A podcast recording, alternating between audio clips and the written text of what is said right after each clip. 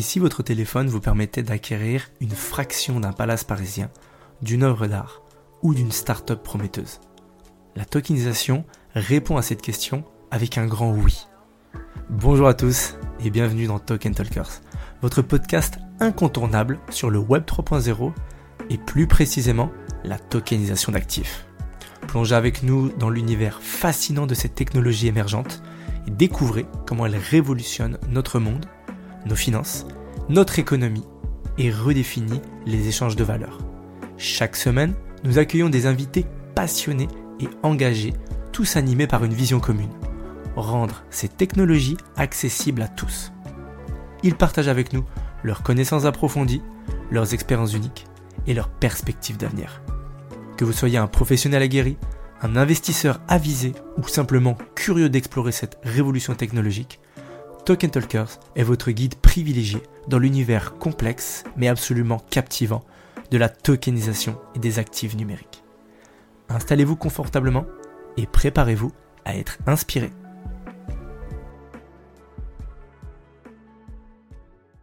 Hello tout le monde, bienvenue sur cet épisode du podcast de Token Talkers. Aujourd'hui, on reçoit Thomas Chauveau, qui est un irréductible du MMA et qui euh, est tout simplement en train de digitaliser le MMA grâce à sa boîte MetaFight. Donc on est très content de te recevoir aujourd'hui, Thomas. Comment ça va? Hello Jean, hello Lipo, merci beaucoup pour l'invitation déjà. Et euh, ça va plutôt bien. Génial, génial. On voit que tu es, tu es hyper actif et engagé, en tout cas depuis, depuis plusieurs temps dans, le Web3. tu as monté pas mal de choses, dont ce projet MetaFight. Est-ce que tu peux nous dire un petit peu plus en quoi ça consiste, MetaFight? Eh ben, MetaFight, c'est un, une idée qui est partie du constat que le MMA était un sport qui explosait, mais qui avait beaucoup de mal à s'organiser, à se lier. Euh, on parle de décentralisation puisqu'on est sur un, podcast Web3, mais euh, eux, leur problématique, c'est la centralisation aujourd'hui. Les ligues ne communiquent pas, il n'y a pas de fédération comme ce qu'on va avoir dans le football, par exemple. Donc, c'est euh, plein d'indépendants qui font ce sport un peu partout. et on s'est dit, nous, que les outils Web3 pouvaient avoir un vrai intérêt pour essayer d'apporter un vrai plus à, à, ce sport, surtout avec les chiffres qu'ils avaient sans cette professionnalisation. on s'est dit qu'il y a vraiment un gros coup à jouer. Ok, trop cool. Est-ce qu'on peut expliquer un petit peu la façon dont ça s'organise, la façon dont, vous, vous avez repensé un petit peu justement la bah, chaîne pour qu'elle soit plus équilibrée et au niveau justement bah, des, gains, etc., de la centralisation, si on peut savoir un petit peu, un peu plus pour, pour nos éditeurs peut-être qui ne connaissent pas encore le projet? Bien sûr. donc nous, on a construit le projet avec au milieu une collection de cartes donc la même chose que vous allez pouvoir avoir de l'époque euh, Panini ou euh, d'un autre, euh, autre gros projet Web3 qui s'appelle Sorar par exemple. donc le principe est un petit peu le même. Vous avez cinq raretés. chaque fighter existe dans ces cinq raretés et vous pouvez obtenir ces fighters dans des packs. pourquoi des packs? Parce que ça tombe au hasard et que les gens qui vont aller chercher la superstar, ben, ils vont aussi tomber sur le petit jeune qui commence. Et c'est ce qui va permettre, parce qu'on rémunère l'ensemble des fighters sur les cartes qui vendent, eh ben, de rémunérer les petits comme les grands. C'est ce qui nous a permis aussi de signer euh, des grands fighters alors qu'on n'avait pas un budget qui peut correspondre à ce qu'ils demandent normalement pour ce type de, partenariat. Euh, on a des gens qui prennent des 100 000 euros pour faire une story sur Instagram qui ont accepté de venir chez nous parce qu'il y avait ce concept en fait qu'ils ont apprécié de pouvoir se dire mon image va servir euh, à participer à la carrière de gens plus jeunes qui veulent avoir la même passion que moi. Donc ça, on va dire, c'est l'élément central de lancement de, de MetaFight. Et derrière, on s'est dit, bah, allons plus loin, essayons de construire tout un écosystème autour euh, de ces assets. Donc, on a un premier jeu où on peut utiliser ces cartes, pas seulement les collectionner, mais aussi affronter d'autres joueurs qui ont des cartes aussi, euh, pour gagner des rewards, pour gagner euh, les gants dédicacés comme vous voyez derrière moi, pour gagner bah, de l'Ether, parce qu'on reste dans le Web 3 et que la crypto est, est, au centre de cet écosystème, gagner d'autres cartes, etc. on a choisi également de pouvoir proposer de la diffusion. parce que ça fait partie de ces éléments non centralisés, c'est très compliqué euh, de regarder le MMA euh, aujourd'hui. Alors, on l'a vu avec le foot, les gens dire oui, mais il faut Canal, plus RMC, plus. Mais aujourd'hui, pour le MMA, c'est 30 plateformes différentes si tu veux suivre euh, les, les, les, ligues majeures. Donc, on a essayé de créer quelque chose qui est toujours en RD aujourd'hui, mais sur lequel on a pu faire des premiers pas. C'est-à-dire diffuser à l'intérieur de ce qu'on va appeler des rooms 3D ou le métaverse pour certains. Donc, tu peux venir avec ton casque, ton téléphone ou ton PC et rejoindre tes amis, même s'ils sont à l'autre bout du monde, et avoir le même signal synchronisé en même temps et surtout pouvoir communiquer. Et donc, ça devient une expérience sociale où des gens du monde entier se retrouvent au même endroit pour regarder le, même événement sportif. Aujourd'hui, c'est diffusé en, flux streaming. C'est pour ça que je dis qu'on a encore beaucoup de R&D. Notre objectif à terme étant de le diffuser complètement en 3D et pouvoir proposer en fait à l'utilisateur de se placer n'importe où dans l'organisation sportive, dans, la salle où a lieu l'événement sportif. Est-ce qu'on peut l'imaginer pour le MMA Donc, euh, je puisse moi aller me mettre carrément dans la cage et voir le combat à moins d'un mètre des, euh, combattants. Euh, mais c'est quelque chose qu'on pourrait imaginer pour le foot, par exemple, et que je sois en train de courir avec le, les, les, attaquants vers le but. Donc voilà, ça c'est notre deuxième produit et c'est celui qui, qui, sur lequel on a beaucoup, beaucoup de, de, travail encore. Et surtout, on doit attendre en fait que les technologies évoluent. Aujourd'hui, on sait faire ce qu'on veut faire, mais on sait faire en environnement fermé. Dès qu'il s'agit de l'envoyer à d'autres utilisateurs, il faudrait des connexions fibre 10 giga plus. Il faudrait que tout le monde soit sur des, euh, les derniers ordi possibles avec des super cartes graphiques. Donc, clairement, je ne vais pas proposer un produit qui est euh, disponible pour moins d'un pour cent de la population. Par contre, notre produit actuel est disponible à tout le monde. Tu peux y aller avec des smartphones qui ne sont pas forcément récents. Euh, donc, on a cette partie grand public qui nous permet de faire, bah, en tout cas, de faire de la pédagogie autour de l'intérêt de ces outils. Et puis, au fur et à mesure, on va bosser en R&D et suivre de très près les avancées technologiques en termes de, de, connexion, de data, la 6G, les nouvelles fibres, etc. et l'avancée des devices pour pouvoir à terme le proposer en full 3D, d'abord en replay puis, euh, puis en live. Et ensuite, ah pour aller un petit peu plus loin, on a donc ce jeu, on a donc ce streaming, on a donc ces cartes. C'est ce qu'on a voulu faire, on va dire, dans les 3-4 premiers mois de MetaFight. Euh, donc ça a avancé. Le streaming, on a déjà euh, diffusé 13, 13 soirées de fight pour trois organisations différentes, dans trois environnements 3D différents. Euh, le jeu, on a eu 8 mois d'alpha où les gens ont débugué avec nous. On a reçu plus de 12 000 retours de la communauté. On a pu distribuer 50 000 dollars de reward euh, aux gens qui nous ont aidés à débugger parce que c'est aussi ce principe. Euh, et puis générer plus de 250 dollars pour les 700 fighters qui ont signé avec nous depuis le début. Wow. Ah, incroyable. ouais. Voilà. L'objectif derrière ça, ça va être aussi de créer de quoi un écosystème étendu, de pouvoir tendre la main aux gens et de dire vous voulez rentrer dans ce monde-là, et ben venez créer des expériences avec nous. Euh, vous pouvez utiliser nos assets. On a la chance d'avoir toutes ces licences qui sont euh, très fortes, euh, que tout le monde ne peut pas avoir. Et ben, on propose aussi maintenant aux gens de dire, vous voulez créer une BD sur le MMA, ben, venez la faire avec nous. Vous pouvez bénéficier des IP qu'on a et on trouve des solutions pour travailler ensemble et faire grandir l'écosystème tout ensemble. Encore une fois, c'est cette idée de centralisation décentralisée. On a des outils qui nous permettent de décentraliser les échanges, de s'assurer une sécurité sur la transmission de l'IP. Euh, et ben essayons de créer un grand groupe tous ensemble qui travaille dans le même sens plutôt que chacun faire des petites expériences de notre côté. Ouais, c'est c'est quand même tu as quand même je trouve cet esprit cet esprit web 3 entre guillemets où où tu crées une communauté très très forte et la communauté a du pouvoir de décision, la communauté participe, la communauté est récompensée par, par ses actions et par son, son engagement tout simplement. Et bah, c'est alors tu as cette centralisation autour d'une communauté, parce qu'en fait, euh, si chacun, euh, s'il y a 10 000 communautés, bah, au final, c'est un peu plus compliqué. Mais ouais, c'est c'est incroyable. Ça, fait combien de temps que vous avez lancé officiellement du coup le projet? Ou depuis quand l'idée est née? Tu veux nous dire un peu plus sur, sur l'histoire même. Écoute, à la base, le projet n'était. On avait une autre entreprise avant, avec les mêmes cofondateurs que ceux qui ont fondé MetaFight, en tout cas une partie.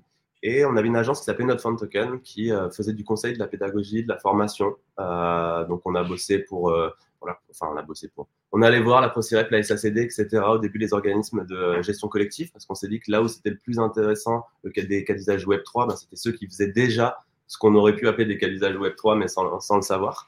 Euh, donc ça a été vraiment le, le début de, de, notre, de nos pas dans le Web 3. Euh, et un jour, euh, mon associé qui est avocate, qui avait travaillé sur la légalisation du MMA, avait ce dossier euh, de la légalisation sur son bureau. Et on a regardé les chiffres, on a fait de l'analyse de marché. On s'est dit, c'est pas possible. En fait, je, on pensait pas que c'était aussi hallucinant. On croyait qu'ils avaient, ils avaient décalé la virgule quand ils parlaient d'un virgule de milliards de foyers touchés par ce sport. Euh, on a creusé ça et on s'est dit, il y a quelque chose d'intéressant, mais au début, on l'a créé comme un projet de notre fan token. On avait d'autres, on bossait avec euh, le prince d'Italie sur, euh, sur, un métaverse royal, on, bossé avec des meilleurs sommeliers du monde sur des projets de vin. donc, on, on mettait nos, nos, petits projets à droite, à gauche sur, sur cette agence. Et puis un jour, le... ça a tellement pris en fait MetaFight. On a eu tellement de gens qui ont voulu euh, nous rejoindre. On a eu la chance de pouvoir s'associer avec Cyril Gann. Euh, on a eu Jonathan Charky qui arrivait très très vite en nous disant c'est une super idée, il va falloir aller un petit peu plus loin. Je pense qu'il y a un truc à saisir. Donc là, on s'est dit on va pas juste faire un petit projet pour l'agence, on va monter notre entreprise et on va concentrer maintenant tous les efforts sur euh, sur MetaFight. Et ça, c'était il y a deux ans, euh, quasiment jour pour jour, parce que je crois qu'on sort le, euh, le, le, premier tweet où on annonce la création de MetaFight fin novembre, le 28 ou 29 novembre 2021. Euh, c'est ça, 23, 21. Donc, euh, on, a, on pourrait fêter l'anniversaire des deux ans de, de l'annonce, en tout cas, du projet. Ah ouais. En deux ans, ça allait vite. Hein Bravo. Hein. C'est impressionnant parce que effectivement, souvent, on sait qu'il y a des startups qui, euh, qui ont du mal à se lancer. Euh, bon, vous aviez déjà une communauté grâce à ce que vous avez fait euh, avec euh, ta cofondatrice, comme tu le disais juste avant. vous aviez déjà une idée, vous aviez déjà un petit peu de réseau et, vous aviez peut-être un peu de tech et vous étiez déjà dans l'écosystème. Ça ne veut pas dire que c'était plus facile, bien au contraire. Mais par contre, en deux ans, faire tout ce que vous avez fait, c'est incroyable. Juste, un grand bravo, Thomas, pour, ça. Et, donc, du coup, pour MetaFight, pardon, quels sont les objectifs court terme et long terme? Parce que là, on voit que vous avez déjà bien développé. Euh, est-ce que c'est des nouveaux partenariats? C'est d'avoir de plus en plus de sportifs, mais peut-être autres que, les sports de combat Est-ce que c'est autre que le MMA, par exemple? Est-ce que tu peux nous en dire un petit peu plus par rapport à ça? Eh bien, écoute, en effet, il va y avoir euh, un court terme, moyen terme, long terme. Euh, ah, notre court terme, c'était de pouvoir prouver l'intérêt des outils et les cas d'usage qui, étaient derrière. c'est ce qu'on a fait pendant deux ans. L'autre sujet pendant ces deux ans était de se dire, de toute façon, si on veut être les premiers sur ce modèle-là, le sujet principal, c'est l'IP. Euh, C'est-à-dire qu'on peut avoir la meilleure technologie du monde. Si on a Cyril Ghosn et euh, Conor McGregor, euh, ça marchera pas et les gens n'auront pas envie d'acheter la carte de, de, fighter fictif, même si ça ressemble un peu euh, à leur vrai fighter. Donc notre sujet pendant les deux ans, c'était de dire, il y a au moins un tiers de l'énergie euh, qui doit aller vers l'acquisition d'IP, signé avec un maximum de partenaires. C'est pour ça qu'aujourd'hui, on a 700 fighters, une dizaine de ligues, euh, mais aussi des coachs, on a aussi des managers, etc., parce qu'on va les intégrer progressivement dans le jeu. Euh, donc ça, c'était vraiment notre première partie. Cette phase arrive à son terme, en tout cas, nous, dans notre ressenti et dans nos projets, pour arriver sur ces objectifs qui vont plus être moyen terme, qui vont être l'acquisition grand public. Aujourd'hui, on travaillait par exemple sur le jeu sur une alpha où le but était de débugger l'alpha. Déjà, juste comprendre cette phrase, tout le monde n'a pas cette sensibilité de se dire débugger un jeu. Non, moi je ne vais pas payer pour aller euh, débugger un jeu. C'est que les devs travaillent et je reviendrai après. Donc voilà, on a eu toute cette partie-là qui, nous a permis d'aller beaucoup plus vite aussi. C'est pour ça qu'on a pu euh, délivrer autant de choses en deux ans avec, euh, avec si peu de moyens, entre guillemets, euh, parce qu'on a demandé à la communauté d'être compréhensible et de nous aider à avancer sur les sujets. Et plutôt que se dire et être perfectionniste et se dire on ne sortira la première expérience que quand toutes ces cases seront cochées, on se dit non, on se fixe une date, on voit ce qu'on arrive à faire avec cette date et on sort des choses et on débug avec les gens et on, trouvera et on apprend des erreurs qu'on met en avant parce que tu vas beaucoup plus vite comme ça. Mais ça, faut faire très attention parce que si tu sors un produit non qualitatif sans bien le présenter, eh ben, tu peux aussi mourir parce que plus personne n'a envie de revenir voir ton produit. Euh, donc, cette nouvelle phase euh, dans laquelle on rentre, ça va être une phase d'acquisition grand public avec des produits plus simples. C'est pour ça qu'on a travaillé cet été sur le fait de pouvoir payer directement CB via Stripe sans rampe. C'est-à-dire qu'il n'y a pas les 10 minutes d'attente où je dois faire un KYC pour recevoir de la crypto puis ensuite acheter un NFT. Non, ils nous envoient de l'argent, on leur airdrop le NFT.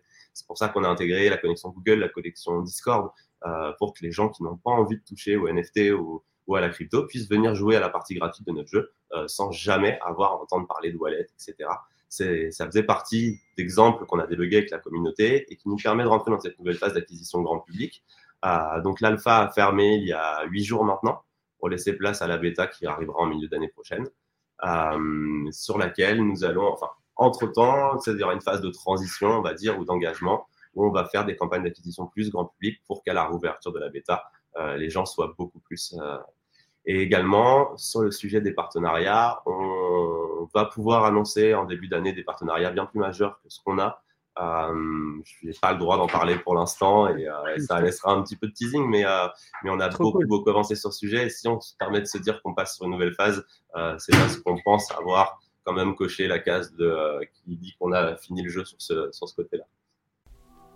Je prends quelques secondes pour vous remercier d'être avec nous sur cet épisode. C'est d'ailleurs pour cela que nous aimerions vous offrir notre guide sur la tokenisation. Il est disponible dans le lien en description. Vous allez pouvoir apprendre encore plus sur cette révolution. Si vous voyez de la valeur dans nos conversations et notre contenu, vous pouvez également nous soutenir en laissant 5 étoiles sur votre plateforme d'écoute préférée. Merci, car grâce à vos évaluations, vous nous aidez à toucher encore plus d'auditeurs passionnés comme vous.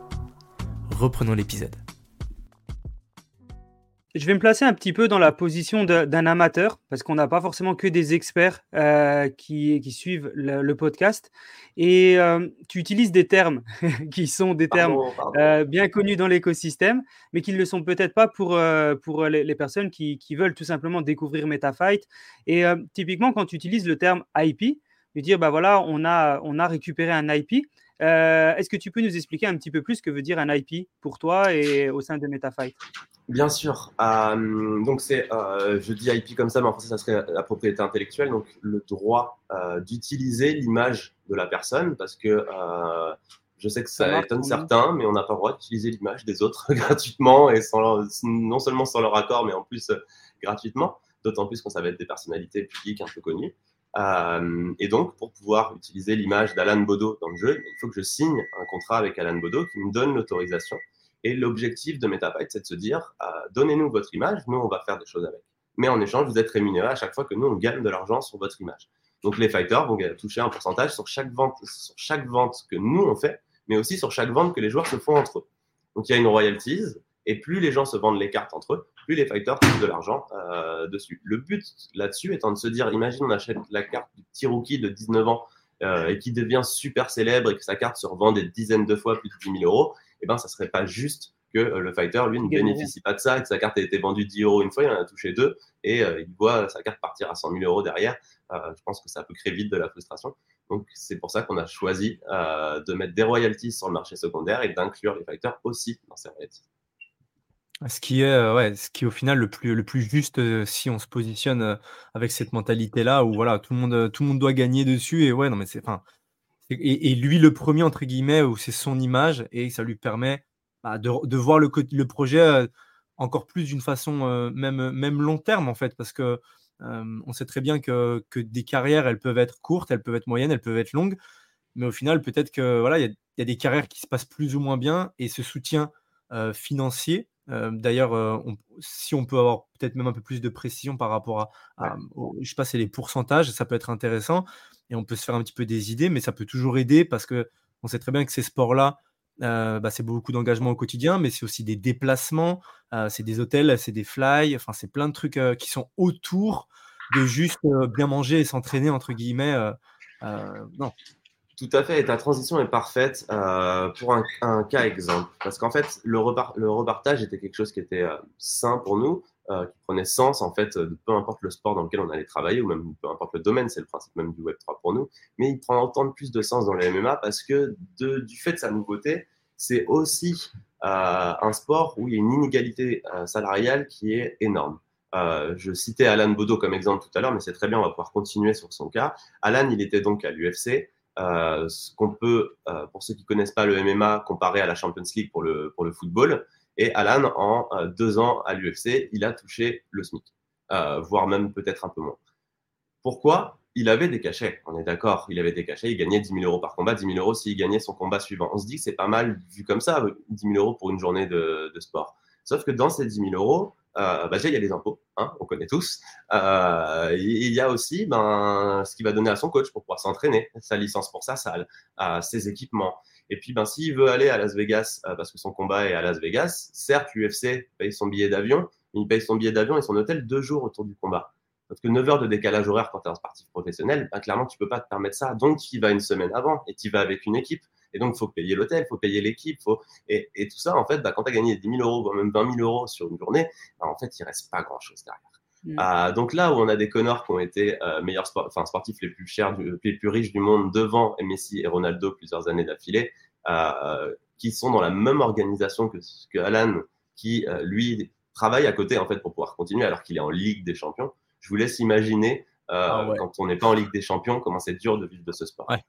Donc nous, ce qu'on s'est dit, c'est que même si on fait gagner 400 euros, 300 euros par mois à un jeune qui débute, en fait, peut-être on peut juste déjà lui permettre d'arrêter son taf, de passer à mi-temps et donc de s'entraîner deux fois plus. Et il y a un truc super simple pour pouvoir lancer les carrières des jeunes. Et c'est ça qui, comme je le disais au début, a plu à certains champions qui n'ont pas du tout besoin euh, de 300 ou 400 euros par mois de plus, mais qui par contre ont compris très vite l'intérêt que ça avait pour les jeunes. Ouais, ça va faire grandir tout un écosystème. En plus, bah, Alan, c'est quelqu'un qu'on qu'on connaît qu'on connaît depuis pas très longtemps. On l'a, on l'a croisé sur, sur il travaille aussi un petit peu dans le Web 3 et on l'a croisé sur, sur des projets qu'il est en train de développer. Je ne sais pas ce que je peux dire ou pas dire, donc j'irai pas plus loin. Et pareil, ça fera du teasing comme, comme tu l'as dit, mais Alan, une super personne. Effectivement, il m'a expliqué qu'il était chez MetaFight, incroyable. Et c'est vrai que ça, ça permet d'aider bah, tout le monde en fait, ce que, ce que vous faites. Tu le dis très justement, il y a des personnes qui n'ont plus besoin de fonds dans ce secteur d'activité, mais la plupart des gens ont besoin.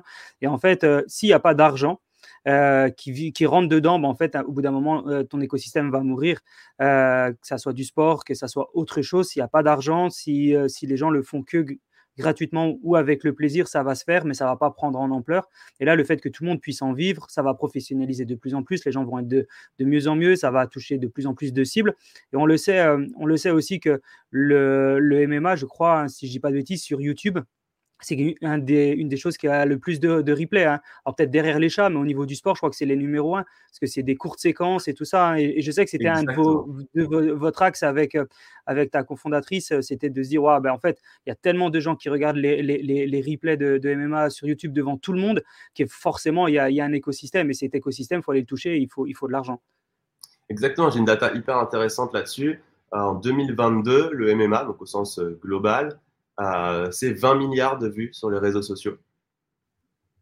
Le MotoGP, plus la Formule 1, plus l'UEFA Champions League, c'est 19 milliards cumulés à E3. Ah ouais, d'accord. C'est dire à quel point ce sport a un impact. Après, il y a quelque chose qui est assez euh, facile à deviner, c'est le format en fait. Euh, le format du, du, MMA, ça va très vite, c'est très rapide, c'est très TikTokable. Euh, donc, c'est pour ça aussi que ça, gérer ça. Les highlights, ils sont beaucoup plus euh, simples à faire. Au foot, juste le tir, le but. Bon, à part si le tir a été monstrueux, euh, sinon c'est pas intéressant. Il faut voir comment l'action s'est construite, etc. C'est un contenu qui va vite durer 2, 3, 4 minutes. Et on sait que les consommations des gens, l'attention, elle est de 20 secondes. Euh, et, si c'est trop long, ils swipe, ils swipe. Donc le MMA, je pense, par son format, a aussi pu euh, intégrer les réseaux sociaux d'une manière bah, aussi folle que celle de, de de son avènement à la télé. Mais euh, bah, ça joue forcément que ça joue énormément sur, euh, sur le prolongement. Et puis, il y a un côté chaud aussi. Euh, on l'a vu, pas mal de gens, mais ce n'est pas que le combat, c'est aussi l'entrée, l'entrée qui est scénarisée. c'est aussi les conférences de presse. Euh, plus, ou moins, plus ou moins intelligent, hein, pas pour tout ce qui se fait, mais tu as ce côté spectacle, show qui, je pense, est assez dans l'air du temps aussi. Ouais, puis, et puis, enfin, même, enfin, tu dis à l'ère du temps, mais les gladiateurs, c'est pas, pas d'aujourd'hui. Au final, c'est toujours quelque chose qui a été, qui a plu. les gens, ouais, vraiment regarder. je sais pas si c'est dans la nature humaine, mais voilà, qui est le plus fort, qui va gagner, il va pas gagner, etc. C'est, c'est quelque chose qui intrigue en tout cas et qui plaît. Mais ouais, vraiment, c'est, je trouve, ouais, tu as vraiment ce côté spectacle, ce, ce côté show. Et, et autant les générations d'avant, c'était beaucoup sur, bah, sur de l'anglaise, etc., qui était, voilà, le, il dit le sport king, etc. Mais je vois que notre génération, en tout cas, c'est vraiment, voilà, le MMA, c'est. c'est juste il y, a, il y, a des explications très claires aussi. C'est ce que j'allais enchaîner aussi avec la boxe. la boxe, ça reste le sport maître pour l'instant sur, sur les sports de combat, bien sûr. Et pourquoi le MMA assure à rattraper aussi facilement Ça a été aussi sur leur logique de problème de ceinture à force que chaque organisation prenne des droits, enfin, passe des contrats de droits avec telle ou telle chaîne de télé, tel ou tel diffuseur, etc., on s'est retrouvé dans, un, dans une situation où les champions, s'ils voulaient affronter d'autres champions, devaient lâcher leur ceinture pour aller gagner une autre ceinture. Ça n'avait aucun sens. Et donc, on n'avait plus les grands noms qui s'affrontaient, tous les combats étaient assez simples, entre guillemets, et on n'avait plus que tous les deux ans euh, des vrais combats de titans, entre guillemets, en boxe, comme on avait pu avoir avant. C'est en train de repartir. Euh, on le voit là depuis, euh, depuis 3-4 mois, depuis le retour de Tyson Fury, ils arrivent à recréer un petit peu des choses et des accords pour pouvoir faire affronter les champions. Euh, mais ça a mis un vrai temps. Et c'est le retour, c'est l'arrivée de Jack Paul aussi dans le dans la boxe. Alors on aime ou on n'aime pas, hein, mais il n'empêche que l'audience qu'il fait n'est pas ne peut pas être niée. euh, qui a fait que ça a relancé un petit peu le domaine. Et on l'a vu en témoignage, Mac Tyson l'a dit plusieurs fois. Au début, il était en, complètement contre. Et récemment, il s'est excusé en disant Ok, si c'est ça qui doit faire du bien à mon sport, si c'est ça qui doit faire survivre mon sport, peut-être que ça ne correspond pas à ce que moi, euh, enfin mes valeurs et ce que je comprends, mais si c'est celle de la nouvelle génération, ben, tant mieux que la boxe puisse reprendre. Mais l'avènement du MMA a, notamment été amplifié par ça, je pense. Les gens voulaient voir des combats où il y avait du suspense, où il y avait euh, quelque chose qui se passait, et ça devenait un peu moins le cas en boxe. Euh, et puis, je pense qu'on est aussi sur du format. 10 rounds, c'est long, euh, c'est quelque chose de peut-être un petit peu plus lent, et on arrive dans une génération qui, a besoin du tout tout de suite, avec tous les défauts que ça peut apporter dans la société, hein, mais dans notre cas, ce format 3 fois 5 minutes, c'est peut-être un petit peu plus punchy. et puis, on est d'accord, cette cage aussi a, a, quand même un impact visuel pas négligeable. Hein.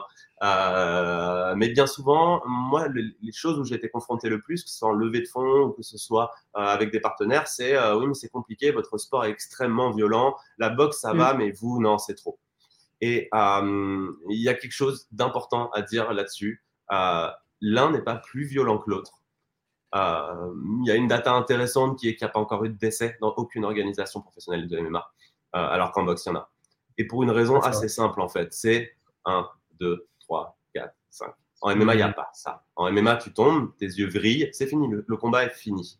Ah Par contre, en boxe, quand tu prends un KO, que tu as pris un traumatisme crânien, on te laisse 10 secondes pour que l'adrénaline revienne dans ton corps et que malgré ton traumatisme crânien, tu te relèves et que tu ailles bien souvent comme ça, reprendre un autre traumatisme crânien et là, pas réussir à te relever et ben ça, ça démonte le cerveau. Ça, ça a créé les problèmes. On connaît les problématiques qu'il y a eu euh, en football américain. Il y a un film avec Will Smith qui est très intéressant là-dessus. Euh, mais dans le MMA, tu n'as pas cette partie-là parce que ben, l'arbitre est censé arrêter le combat très vite. Alors, bien sûr, il y a eu des, des abus. Euh, l'arbitre qui n'intervient pas assez vite et donc plusieurs coups mis au visage sur quelqu'un qui est par terre. Ça, ça, fait partie des problématiques et le sport est encore naissant. Donc, il y a un travail à faire là-dessus.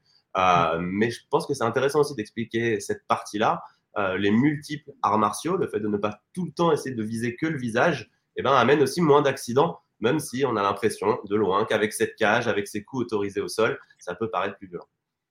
Ouais, carrément, parce que oui, tu as aussi beaucoup de, de la soumission aussi, tu as beaucoup de soumission. Donc au final, peut-être qu'il va pas tout le temps être obligé de taper, taper. Non, il peut agripper, essayer de faire une clé, etc. Et une clé, bah ok, peut-être euh, ton épaule, elle a mal, mais euh, ou ton articulation, elle a mal, mais c'est pas ton cerveau, quoi. on est d'accord. Et c'est un des sports où il y a le plus de règles. On n'a pas l'impression comme ça. On pense que c'est du free fight où les gens peuvent faire ce qu'ils veulent, mais c'est faux. Il y a énormément, énormément de règles. C'est un sport très technique. Trop bien. Du coup, c'est du, c'est du fight and, earn. Si c'est, comme ça qu'on peut le, définir. Fight and earn. Donc les gens, voilà, à chaque fois, ils peuvent, grâce à leur carte, tout simplement avoir leur, leur, propre, leur propre joueur, faire des matchs, affronter des autres, des personnages, et en fonction du résultat, ils vont pouvoir ben, gagner, gagner des coins, gagner des tokens, etc. Exactement. Ah, donc ce jeu de mots, vous l'avez compris, revient de, la période où on s'est lancé, où c'était la mode des play to earn. On a fait deux changements. Le mhm. fight, c'était plus un argument marketing et, euh, un petit mhm. clin d'œil sympathique pour notre métier. Euh, mais le end était très important. Euh, mhm. parce que quand on s'est lancé, les play and earn, ça n'existait pas. C'était des mini-jeux souvent très très nuls, au gameplay très limité. Et, et, le but, en fait, c'était de la finance déguisée, c'était de la DeFi déguisée. Euh, on te demandait de faire du stacking, mais au mieux de te dire de stacker, euh, tu venais poser ce jeton dans cette petite cuvette. Enfin, voilà, c'était et c'est pour ça qu'on a voulu insister sur le end. Euh, mais aujourd'hui, si on doit voir les choses de façon plus globale, c'est plus se dire les joueurs font partie de l'écosystème d'un jeu vidéo. Et même s'ils ne fabriquent pas le jeu vidéo, sans eux, le jeu vidéo ne mm. tourne pas. Et c'est leur créativité, leur partage qui fait que ce jeu va être créé. Donc, c'est juste re-réfléchir au modèle existant euh, du jeu vidéo et de se dire que l'on peut repartager en fait les revenus de ce jeu avec les gens qui font ce jeu. Euh, je prends souvent l'exemple de Fortnite. Désolé à Epic s'ils écoutent et ils doivent pas aimer que ce soit toujours eux que je prenne. Mais, euh, Fortnite fait plus de 3 milliards sur les skins aujourd'hui. donc sur des assets qui sont inutiles et invendables. inutiles dans le sens gameplay, je, parle. Hein, chacun a son, son, affinité à acheter du skin. mais aujourd'hui, moi, je dépense 1000 euros dans Fortnite. J'ai envie de m'arrêter parce que j'ai plus le temps de jouer eh ben, mes 1000 euros, je ne peux rien en faire. Donc, le premier cas de visage, ça va être de se dire comment on fait en sorte que quelqu'un qui a envie d'arrêter le jeu puisse le revendre à quelqu'un d'autre qui, lui, est intéressé par le jeu. Et là, je ne veux pas du tout parler de on achète un NFT, on espère qu'il fasse x1000. Je parle, même si tu divises par 100 ton investissement, c'est pas grave, tu as récupéré quelque chose en sortant. Et déjà, pour moi, ça, c'est le point numéro un qui est intéressant. Et le deuxième, c'est que je pense que sur 3,2 milliards de chiffre d'affaires, s'il y avait 150 ou 200 millions qui étaient redistribués aux joueurs, ou en tout cas aux meilleurs joueurs, et eh ben, ça serait peut-être aussi créer un, e-sport qui soit dès le début, qui soit accessible à tout le monde. Et je ne pense pas que ça ait un impact majeur sur la valorisation des pics que de euh, descendre un petit peu euh, leurs leur, bénéfices pour pouvoir permettre aux joueurs de vivre de leur passion. Et, ben surtout, ça créerait un, élan dans le e-sport qui serait bien plus grand. Parce que des gens, comme ce qu'on disait pour citer le MMA tout à l'heure, euh, avec les jeunes fighters, et eh ben on pourrait créer des, sportifs professionnels e-sport bien plus facilement parce qu'ils auraient plus d'intérêt à, rester sur les jeux. Donc je pense qu'au-delà de, cet euh, aspect N-Earn, le sujet c'est une révolution de l'écosystème en lui-même, de l'écosystème du jeu vidéo. Euh, et on va pas se mentir, c'est pas pour rien que les, gros manias du jeu vidéo sont publiquement contre le Web 3 et contre les NFT, tout en investissement, en investissant tous dans des boîtes Web 3 partout. si vous regardez les boards des, des, plus gros jeux Web3, il y a forcément des majors du jeu vidéo, Ubisoft, Square Enix, Activision, ils investissent partout, tout en disant publiquement Oh non, on veut pas ça. Évidemment, ils veulent pas que les joueurs se vendent les skins entre eux. Aujourd'hui, ils ont la main mise sur l'intégralité du, euh, business model. Ils le savent que ça arrive, ils le savent que quand les joueurs auront compris, euh, c'est les joueurs qui le vendront. Ouais, d'ailleurs. Euh, moi, j'ai une petite question pour moi par rapport à ça. c'est au niveau de la partie technologique. Euh, nous, on a un, souci parfois dans le Web 3, c'est que quand les gens entendent parler blockchain, les gens ils ont peur. Est-ce que dans ton écosystème lié au métaverse, euh, les gens, c'est pas une question qu'ils se posent? Est-ce que euh, la, surcouche technologique qui est utilisée dans ton secteur d'activité, qui propulse justement les jeux vidéo dans un autre secteur d'activité, qui permet justement de rémunérer les gens, etc. Enfin, il y a vraiment une technologie qui est sous-jacente. Est-ce que celle-là, elle fait peur aux gamers ou pas du tout? Alors, celle-là, elle fait totalement euh, peur aux gamers, euh, mais il faut comprendre que les gamers, c'est aussi euh, une grosse communauté qui s'auto-influence. et, on l'a vécu avec le début des jeux gratuits. Les free-to-play, la communauté gaming a été complètement contre. Mais non, c'est pour nous reprendre de l'argent. Il n'y a qu'en payant qu'on peut être le meilleur, etc., etc. et puis Fortnite est sorti et en une semaine, c'était balayé. Ça, hein. Alors PUBG peut-être d'abord, puis Fortnite en plus grand. Et en fait, les free-to-play, tous les jeux doivent être free-to-play. Euh, tant que c'est que du skin, c'est bon parce que euh, en termes de, de, de gains, en fait, ça n'avait pas d'impact sur la force de ton personnage. Donc une fois qu'il y a eu ce modèle-là, ils étaient là, ok, tout est cool. Euh, et je pense que ça va faire pareil avec le Web 3. Et l'exemple qu'il y a eu quand Ubisoft a voulu faire ses premiers NFT dans, dans, Ghost Recon, il a, été, euh, un très bon exemple parce qu'ils ont tous été contre. Ubisoft a pris un énorme, un, énorme bashing sur ce sujet-là euh, en disant ils vont essayer de nous reprendre plus d'argent. Et en fait, ce que les gens n'ont pas compris, c'est non, on vous donne la même arme que d'habitude, mais on vous donne la possibilité, quand vous arrêtez le jeu, de la vendre. comment on peut dire que c'est négatif pour un joueur? C'est pas le cas. Mais euh, ça va être un travail long terme et ça va être un travail long terme qui a été bien biaisé aussi par deux sujets. Le premier, ben, c'est que comme toute nouvelle technologie, ça commence avec 99% de scams, d'arnaques et euh, de gens qui essayent de profiter euh, de l'incompréhension du public pour leur vendre euh, des choses qui n'ont pas de valeur ou essayer de les arnaquer. Donc ça, c'est un premier truc où, ben, vous le savez comme moi, hein, la bulle NFT a éclaté, c'est très bien, c'est en train de faire le, ménage sur tous les projets un petit peu arnaque, mais ça ne m'a pas aidé à, à à réussir à faire de l'acquisition grand public parce que les mots NFT, blockchain, c'était quelque chose qui faisait peur parce qu'on les, on les, on les entendait plus souvent liés à des arnaques qu'à liés à des vrais projets. Ça, c'est un premier point. L'autre point aussi, c'est que, euh, et ça, je ne saurais pas exactement raconter l'historique, mais c'est qu'on a voulu marketer des outils. Euh, on n'a jamais essayé de vendre un site internet en disant je vous vends du JavaScript. On a dit je vous vends un site internet. Et pourquoi on a essayé de vendre des NFT ça, Moi, ça me dépasse complètement. Euh, on n'a pas vendu de l'art digital, on n'a pas vendu des PFP, on, vendait des NFT. Et encore aujourd'hui, les gens disent je fais une marketplace où je vais vendre des NFT. Mais, mais, enfin, tu vas vendre des assets de jeux vidéo en même temps que de l'art euh, d'un artiste qui est, qui est coté euh, chez Sotheby's. Bah non, ça n'a pas de sens d'avoir tout ça dans la même plateforme. Et donc, on a un grand temps de pédagogie aussi pour pouvoir dépasser ces, ces clichés, entre guillemets, qui ont été introduits un petit peu involontairement. Ah non, c'est vraiment très intéressant, effectivement. Et, c'est souvent ce que nous aussi on dit, c'est que les gens, ils utilisent aujourd'hui Internet tous les jours, mais ils sont pas même censés savoir s'ils l'utilisent, comment ça fonctionne. Ils sont pas censés savoir coder, ils n'arrivent pas à coder. Enfin, franchement, il y a, plein de choses. Mais au début, au, début, ils, ont eu une petite crainte parce qu'ils se disent Internet, c'est nouveau, effectivement, c'est scammy, etc. Puis après, au bout d'un moment, maintenant, tout le monde utilise Internet et tout le monde est super content. Et je pense que tout ce qui va être lié à la blockchain, ça va être la même chose. Ça va prendre un petit peu de temps, mais ça va aller mieux. Et au bout d'un moment, les gens vont même plus se poser la question de savoir si euh, c'est un, NFT, un NFT, c'est pas un NFT, comment ça fonctionne. Ils vont juste l'utiliser parce que euh, sa cousine, sa voisine, euh, la sœur, le frère l'utilisent aussi, lui dit c'est super bien. T'occupe pas de la tech derrière parce que tu comprends rien. Et puis ils vont l'utiliser. Donc, euh, c'est vraiment, hum, c'est vraiment ça. Et du coup, pour toi, euh, comment on pourrait euh, corréler le, réel et le métaverse? Parce que justement, les gens vont commencer à, vouloir comprendre la technologie. Est-ce que pour toi, c'est corrélé? Est-ce que comment c'est interconnecté? Comment on pourrait vraiment voir la plateforme entre les deux? Bah, en fait, pour moi, il faut faire du métaverse quand il y a un cas d'usage qui va apporter quelque chose que tu ne peux pas avoir euh, dans le réel. Euh, essayer de recréer digitalement le réel sans apporter une plus-value euh, n'a pas de sens et ne marchera pas. Ou alors, ça sera un petit peu fun pendant deux semaines, puis les gens ils se lasseront. Donc, quand je vous donne le cas d'usage, par exemple, de ce qu'on fait nous dans le, dans métaverse, diffuser le signal broadcast 2D, je peux l'avoir à ma télé, je peux l'avoir sur YouTube. On est tout à fait d'accord. Par contre, réussir à être au même endroit que 50 autres personnes, pouvoir se parler, et avoir la même synchronicité de signal en face, ben, ça, c'est pas possible. Vous pouvez essayer avec Zoom et 50 personnes, vous n'arriverez jamais à avoir les 50 personnes qui ont la même seconde à la télé. Ça n'arrivera pas, et donc il y en a un qui va spoiler l'autre, etc. L'expérience va être naze. Euh, donc c'est là, nous, par exemple, le premier cas d'usage qu'on veut apporter. Et pour moi, cet exemple représente bien ce que doit euh, être le métaverse à terme, c'est de se dire, on propose des choses nouvelles qui ne sont pas possibles dans le réel, et là, le grand public arrivera et là, on aura euh, des, des, vraies expériences intéressantes dans le métaverse.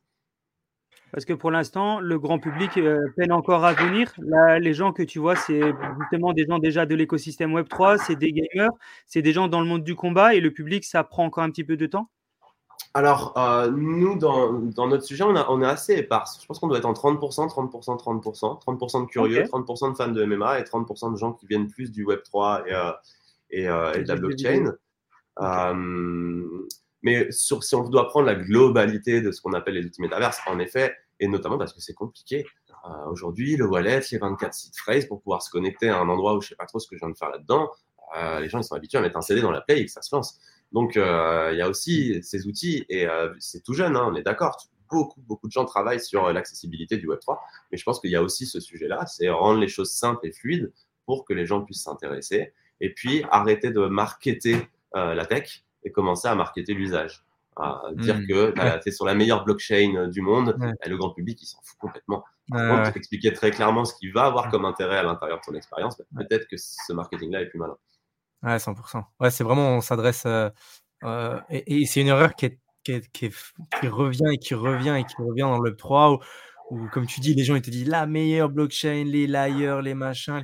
Et les gens ils sont là, mais en fait, ok, quel, avantage j'ai en fait? C'est quoi C'est quoi? euh, Voilà, c'est mmh, c'est euh, après c'est c'est aussi ce truc où en tout cas nous on le voit, c'est que dans le Web 3 et d'ailleurs il y a un très bon livre qui est sorti euh, il, y a, il, y a, quelques il y a quelques semaines d'un marketeur français qui est le marketing au Web 3 aujourd'hui est très mauvais. Donc parce que parce que c'est beaucoup de, de gens de la tech c'est beaucoup de gens qui, qui, savent faire des produits, etc., mais en fait, ils ne savent pas le marketer. Et, et, on est encore dans ce truc où, comme tu dis, on met la techno en avant. Ouais, regardez, c'est la techno. En fait, OK. En fait, ce qu'il faut mettre, c'est les bénéfices pour les personnes qui vont utiliser cette tech qu'il faut mettre en avant et savoir parler aux humains. On parle à des humains, on ne parle pas à des machines, on parle à des humains. Donc, il faut leur donner ces choses-là. Ah Tout à fait. Et, puis on vient aussi quand même, il ne faut pas l'oublier, d'un monde euh, financier. La crypto euh, des débuts, c'était euh, acheter dans l'espoir de, devenir riche. alors j'exagère en disant devenir riche, mais au moins de faire un bénéfice, etc.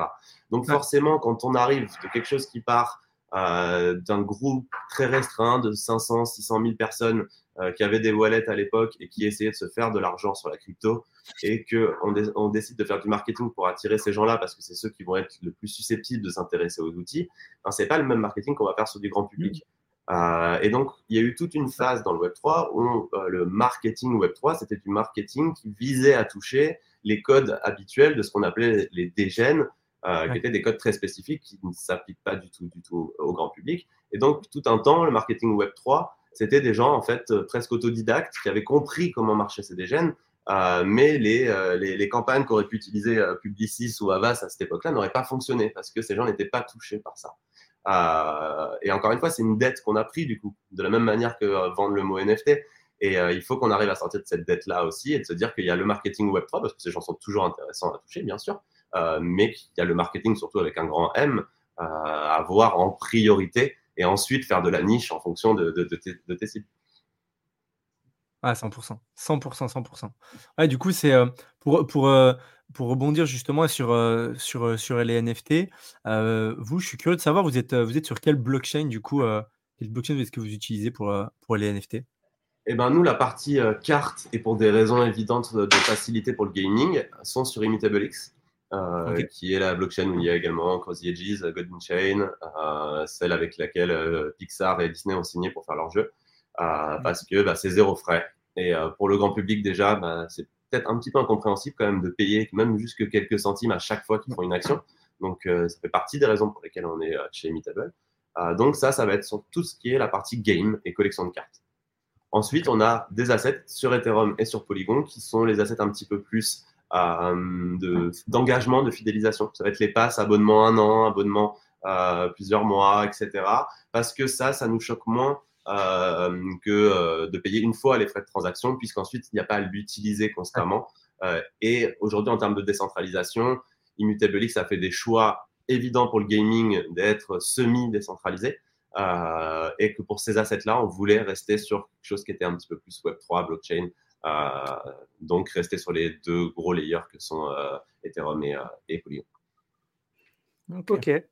Et du coup, pendant qu'on parle de blockchain, ah bah désolé Thomas, parce que c'était super intéressant justement ce que tu es en train de dire et je voulais rebondir sur la partie peut-être éventuellement euh, sécurité, euh, confidentialité sur cette blockchain, parce que c'est super important, hein, les, gens qui vont te rejoindre et les gens qui rejoignent l'écosystème, qui font partie du public, euh, c'est quelque chose qui pour eux, justement, on l'a dit, c'est très scammy, il y a beaucoup de risques, des fois ils disent même il y a de la volatilité alors que pas forcément. Est-ce que tu peux nous en dire plus justement sur la blockchain que, grâce à la blockchain tu utilises, comment, comment ça fonctionne derrière, quelle est la sécurité, la confidentialité des utilisateurs et des, acheteurs? Alors, pour moi, il y a deux sujets. Il y a un sujet technologique où, en effet, la blockchain permet euh, de, s'anonymiser, etc. Euh, et il y a ce que nous, on demande et les preuves qu'on demande pour aussi faire gagner de l'argent aux gens. Euh, parce que c'est pas anodin de faire gagner des sommes financières ou des assets qui ont de l'argent aux gens. Et aujourd'hui, ben, il faut aussi qu'il y ait de la réglementation autour de ça pour éviter que des terroristes, que des vendeurs de drogue puissent se servir des jeux pour blanchir de l'argent. Euh, parce que demain, en effet, si c'est totalement anonyme, qu'est-ce qui empêche de, de, venir acheter des cartes 200 000 euros et c'est de regagner rien que 50 000 euros mais ça fait un système de blanchiment qui serait euh, très très très très, très efficace quand même. Euh, donc aujourd'hui, il y a un entre-deux à trouver entre tout ça. Le nôtre d'entre-deux, c'est qu'aujourd'hui, pour pouvoir jouer à MetaFi, tu peux arriver avec un wallet totalement caché, mais pour pouvoir recevoir tes rewards, eh bien, il faudra euh, déclarer ton identité. Alors, pas à la Binance, il faudra scanner ton visage, etc., parce qu'on n'en est pas encore là, mais il faudra nous fournir des preuves que euh, ben, tu es dans un pays où tu as le droit de jouer à notre jeu, déjà, euh, et que l'argent que tu nous as fourni, eh ben, est une argent propre. Donc ça, nous, on le, on le vérifie déjà. On travaille avec des gens pour que chaque Ether qui vient toucher nos wallets ben, soit contrôlé et que si jamais un jour cet Ether eh avait touché le wallet de l'État islamique ou euh, un wallet lié à ce qu'il rôde, eh ben, l'Ether soit directement renvoyé à la personne, ses assets le gelés et qu'on la prévienne qu'on est désolé, peut-être que ce n'est pas sa faute, peut-être que c'est quelqu'un d'autre qui lui a donné cette, ces, ces crypto-monnaies salies, mais que nous, on ne peut pas l'accepter. Euh, pour des raisons évidentes. Euh, mais ça, c'est souvent des choses qu'on ne se rend pas compte dans le monde traditionnel parce que euh, les banques en fait ont une obligation de compliance. Donc, tous les euros qu'on touche sur notre compte, eh ben, en fait, il y a le même mécanisme qui est fait, mais par nos banques. Euh, et on n'aura jamais un euro sale sur nos comptes parce que les banques sont obligées de faire ça. Nous, aujourd'hui, il n'y a personne dans le Web3 qui est obligé de faire ça. Euh, donc, c'est aux sociétés de le faire et non pas aux organismes de paiement qu'on utilise. Et, donc, bah, il y a, y Chainalyst et plein d'autres Scorchain en France pour et plein d'autres euh, organismes qui ont mis en place des logiciels et puis pas mal d'agences qui, du coup, elles, euh, apprennent aux entreprises à se servir de ces logiciels pour pouvoir vérifier, euh, vérifier ces informations-là. c'est génial ça. Ça, du coup, vous avez, vous avez vous êtes passé par cette entreprise-là et vous l'avez internalisé directement. Vous avez des gens chez vous qui s'en occupent ou c'est complètement délégué à, justement des entreprises qui sont spécialisées là-dedans? Alors, il y, a, de l'entre-deux. En fait, on a, on a une première partie qui est chez nous, qui nous permet au, moins de voir quand c'est feu vert.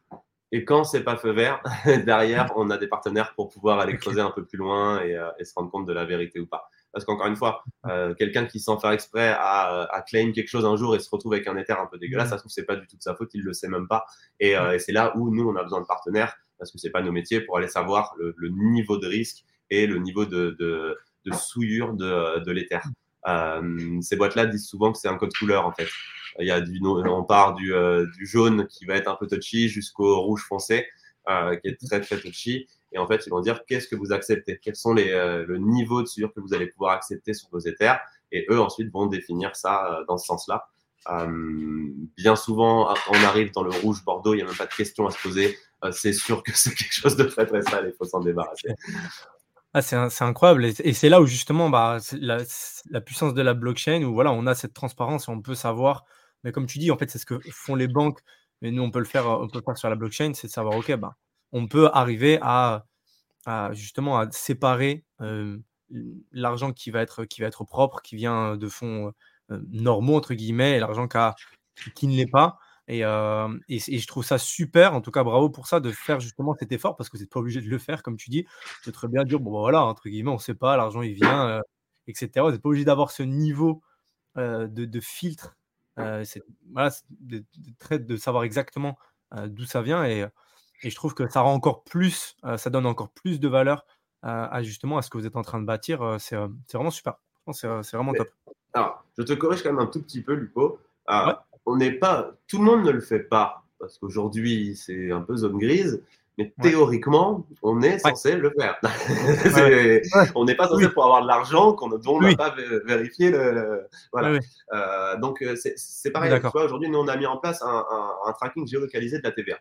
Euh, quand quelqu'un achète une carte chez nous, il accepte avec euh, de, donner son. Euh, si, si, accepte de donner sa géoloc, il va avoir à appliquer le taux de TVA du pays dans lequel il est. donc en Europe, au Portugal, je crois que c'est 28% par exemple, etc. Donc tout ça est, traqué comme ça pour que nous, nos déclarations de TVA soient, soient, très précises. Ça, c'est pareil. rien que mettre de la TVA sur les NFT, je pense que si on est 6 en France à le faire, c'est un, grand maximum. Euh, mais c'est l'intérêt de s'être aussi associé avec une avocate dès le début et de se dire on veut durer dans le long terme, donc faisons les choses les plus clean possibles. Euh, et, peut-être qu'au au moins sur les débuts ça sera ça sera galère, on va le faire pour rien entre guillemets parce que personne ne nous aurait rien dit. Euh, mais je pense qu'à terme, eh ben, c'est comme ça qu'on perdure. Pour toi, quand tu parles justement de, de, mettre en avant certaines choses comme la TVA et de prendre l'avance sur d'autres personnes, etc quel est l'enjeu autour de la réglementation actuelle, parce que tu parles de zone grise, quel est l'enjeu au niveau de la réglementation qui pour toi est vraiment un enjeu majeur dans les euh, prochains mois Vraiment, euh, si on, parle vraiment court terme. Et potentiellement, si tu en as un qui est vraiment l'objectif long terme, parce que voilà, comme tu dis, c'est une zone grise, hein, c'est en train de se développer. Enfin, en fait, les, écosystèmes se développent beaucoup plus vite que la réglementation, ça on le sait. Et euh, du coup, pour toi, est-ce que tu as une petite vision par rapport à, à, quel serait vraiment le défi en termes de réglementation autour des jeux blockchain qui doit se faire très vite et un autre un petit peu plus lointain? Je sais que beaucoup de gens euh, qui sont euh, dans l'écosystème depuis le début n'ont pas aimé ce que je vais dire, mais pour moi, il faut réguler et il faut réguler le plus vite possible. Euh, parce que c'est ça qui, permettra à, entre guillemets, Madame Michu d'un jour pouvoir s'intéresser à ces outils-là. Tant qu'elle sentira qu'il y a un peu de doute, c'est peut-être un peu dangereux, elle n'essaiera même pas de s'y intéresser. Donc il faut, en temps 1, bien sûr, réguler, mais pour que ce temps 1 il arrive, il faut que ce soit compris. Et donc, il faut accompagner les autorités et accompagner les politiques sur la compréhension de notre écosystème, la compréhension de ce qui est positif et négatif dedans pour que la régulation soit, euh, soit simple. Mais l'élément majeur de ce qu'on avait appelé le Web 3, c'est quand même d'avoir réussi à monétiser des assets 100% digitaux, 100% imaginaires pour certains. Euh, là où on a encore du mal à se sortir de comment on fait pour réguler les réseaux sociaux. Euh, donc, c'est vrai que c'est un concept philosophique qui est aussi complexe de se dire cet arbre en cube euh, vaut 3 euros. comment ça, en cube de pixels? Oui, oui, de, pixels. Il vaut 3 euros. D'accord, mais pourquoi il vaut 3 euros? C'est un truc sur Internet. Et, déjà, pour réussir, euh, nous, on se parle aujourd'hui, on en est conscient parce qu'on est intéressé à cet écosystème-là. Mais quelqu'un qui a une cinquantaine, soixantaine d'années, qui ne s'est jamais trop intéressé au numérique et qu'on place là d'un seul coup en disant c'est toi qui dois réguler les armes numériques, euh, bah forcément, il y a un petit travail de pédagogie qui est, majeur. Donc, je pense que pour répondre à ta question sur le court terme, c'est de la pédagogie pour arriver à une régulation qui soit la plus logique possible et pas antinomique avec l'innovation. Parce que faut toujours faire attention, trop de régulation veut dire moins d'innovation et on l'a vu avec d'autres secteurs en France. Des fois, on a trop régulé et donc les entreprises, tout simplement, bah, sont parties de France. Donc, on a perdu énormément de talent parce qu'ils voulaient pouvoir euh, réussir quand même à faire du business plus facilement ailleurs. Euh, je pense qu'il est là l'enjeu euh, pour la France aujourd'hui, c'est de se dire trouvons une, régulation intéressante et faisons en sorte que ben, les entreprises restent en France. Et ce qui commence à être fait avec les genoux, mais l'arrivée de Mika est, super intéressant. Oui, et puis euh, on en a parlé aussi sur un autre podcast, mais effectivement, soit les personnes qui partent ailleurs, et du coup, bah, l'écosystème français ou la France perd tout simplement des, potentiels licornes, et même potentiellement, en fait, bloque des sociétés qui pourraient être euh, incroyable et du coup on se fait vite concurrencer par les pays euh, à l'étranger qui ont peut-être de la réglementation un petit peu plus souple qui permet de, laisser grandir les écosystèmes. Moi j'ai une petite question, je ne sais pas si, si, on, si, on, en a parlé mais il ne me semble pas. Quand les gens ils, ils, achètent chez vous, est-ce qu'ils doivent absolument passer par la crypto-monnaie ou ils peuvent pas payer en, en, en, virement bancaire, en carte? Et pareil, au niveau des récompenses, comment, comment la récompense est, est rétrocédée? Eh bien, écoute, en fait, tu peux arriver dans MetaFight euh, sans wallet, tout simplement. Tu es connecté avec Google, ça te crée un compte, tu commences à jouer à la partie gratuite. Le jour où tu gagnes ton premier NFT, tu auras un petit message qui va venir te faire de la pédagogie et t'expliquer voilà, tu as gagné euh, un asset qui est sur la blockchain, qui est à toi, que tu vas pouvoir revendre si tu le souhaites. Mais pour cela, bah, il te faut un endroit pour le stocker. Donc, on va créer ensemble un wallet. Euh, pas d'une manière 24 6 phrases, etc. Ça, ils peuvent le faire dans un second temps. Mais la première version, c'est ce que propose IMX aujourd'hui, c'est un email. Donc, ça t'envoie un email, tu reçois un chiffre, tu rentres ce chiffre euh, sur notre plateforme et ton wallet est créé, tu vas pouvoir recevoir tes premiers NFT.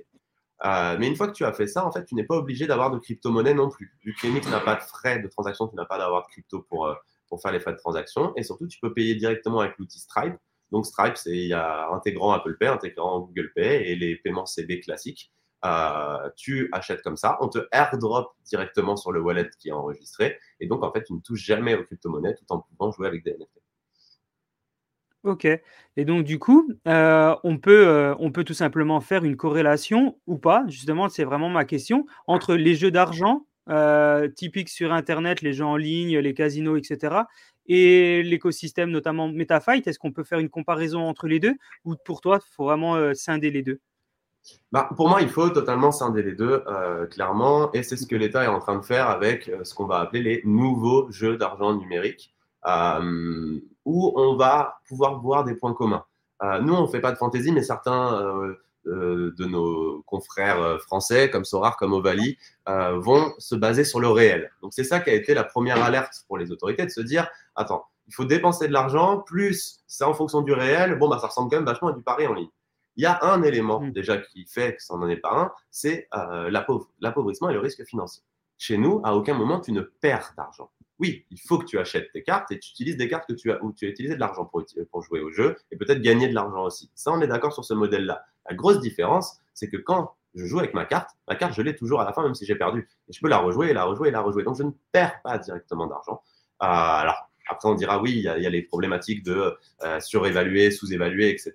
Si le fighter finit sa carrière, bah forcément sa carte aura moins de valeur. Tout ça, ça reste des mécaniques en fait de jeu qui pourraient avoir lieu avec des skins dans n'importe quel jeu vidéo. Donc, c'est là où pour moi on s'éloigne énormément euh, du jeu d'argent, euh, même s'il y a un aspect financier et donc on n'est ni du jeu vidéo classique, encore moins du pari en ligne, mais on se situe entre les deux et je trouve que c'est très bien que la France ait statué sur ce nouveau, ces nouveaux critères parce qu'il faut aussi pouvoir euh, protéger le public euh, avec des choses comme bah, l'interdiction de jeu quand tu commences à acheter trop de cartes et que tu deviens un peu fou et que tu dépenses toutes tes économies dedans, et ben il faut que tu puisses nous contacter en disant écoutez, je sens que j'ai un problème avec votre jeu, euh, bannissez mon compte s'il vous plaît, je veux pas y aller. et toutes ces petites mécaniques que les paris d'argent ont mis en ligne doivent pouvoir arriver dans notre écosystème aussi pour les raisons de protection de l'utilisateur. Et dire que on est soumis à la même chose que les jeux d'argent alors qu'il y a une perte financière et donc un danger bien plus grand dans le pari et dans le, poker, etc., pour moi, ça n'a pas de sens. Ouais.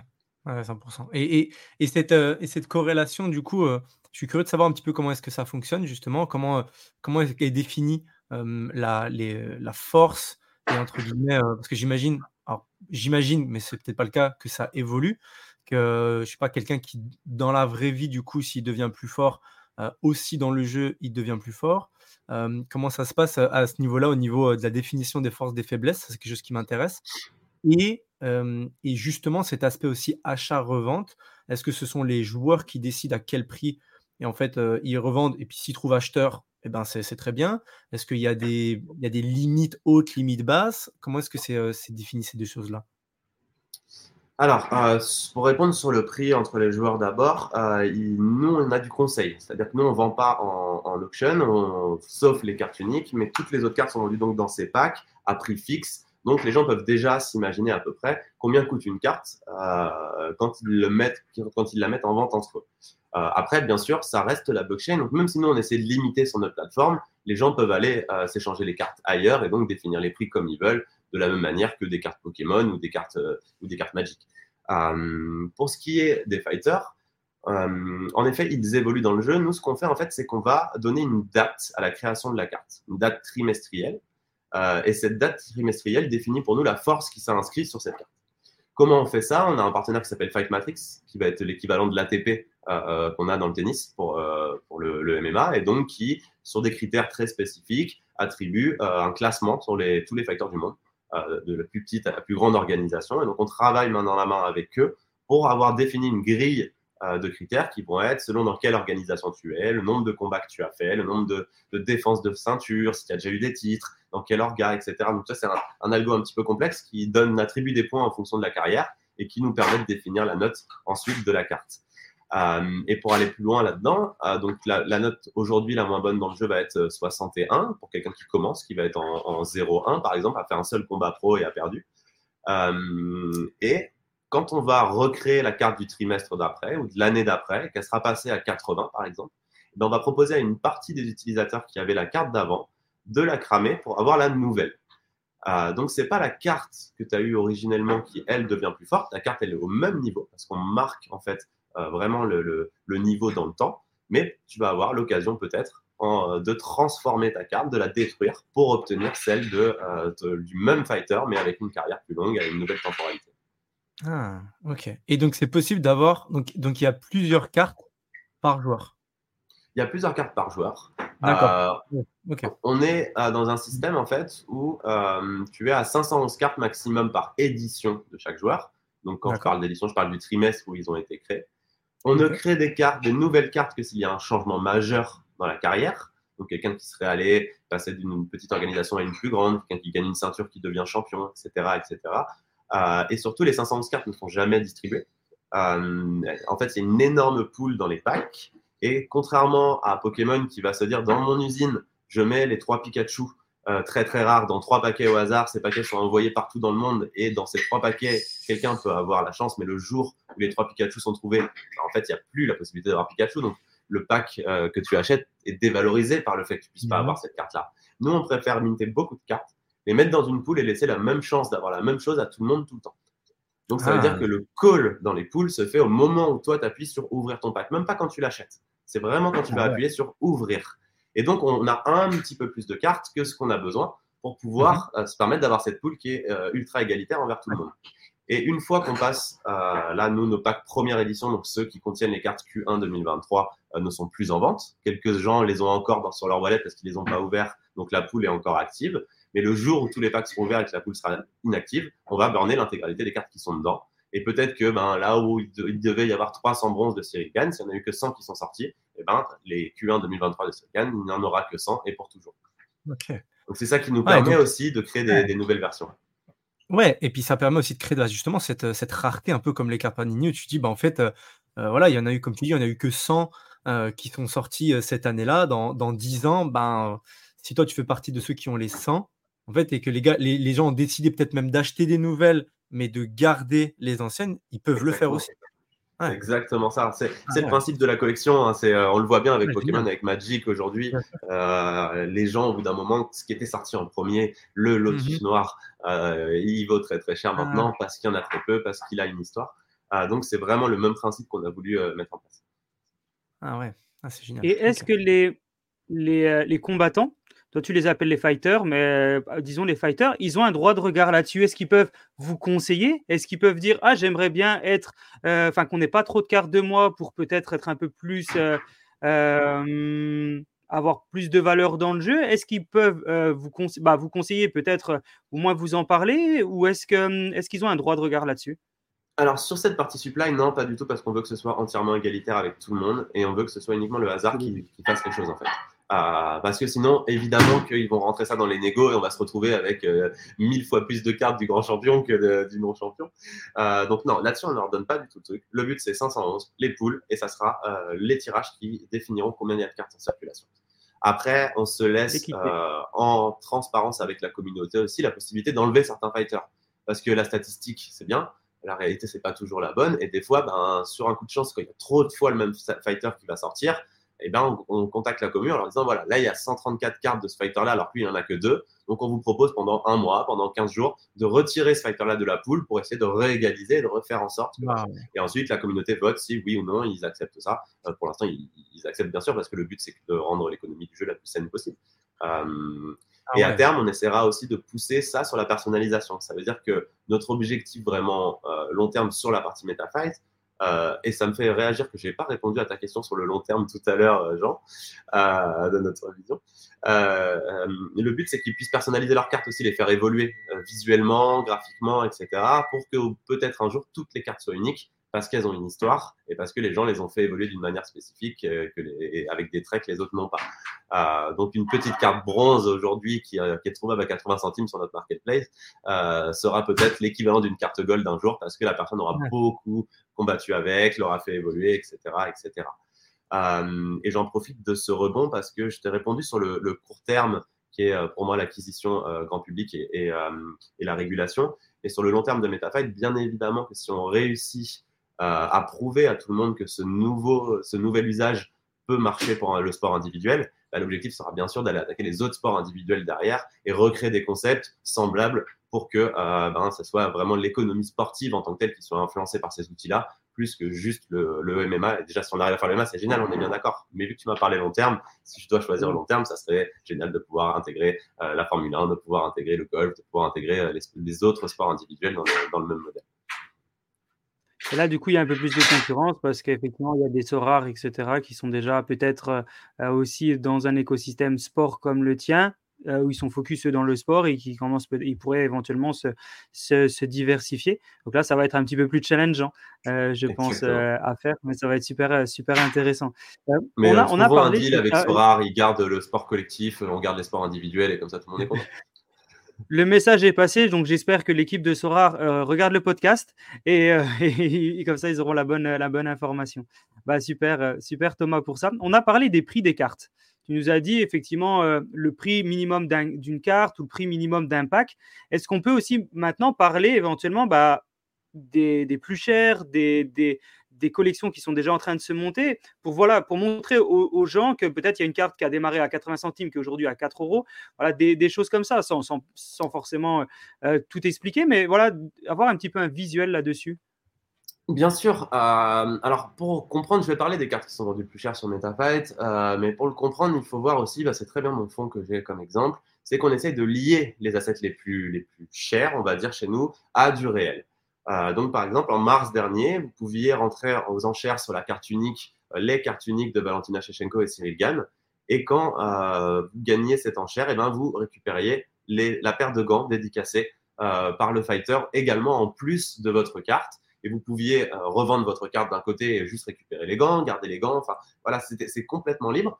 mais pour les assets les plus, voilà, ceux qui ont été vendus le plus cher, il faut bien comprendre qu'ils sont associés aussi à ces objets de collection très rares.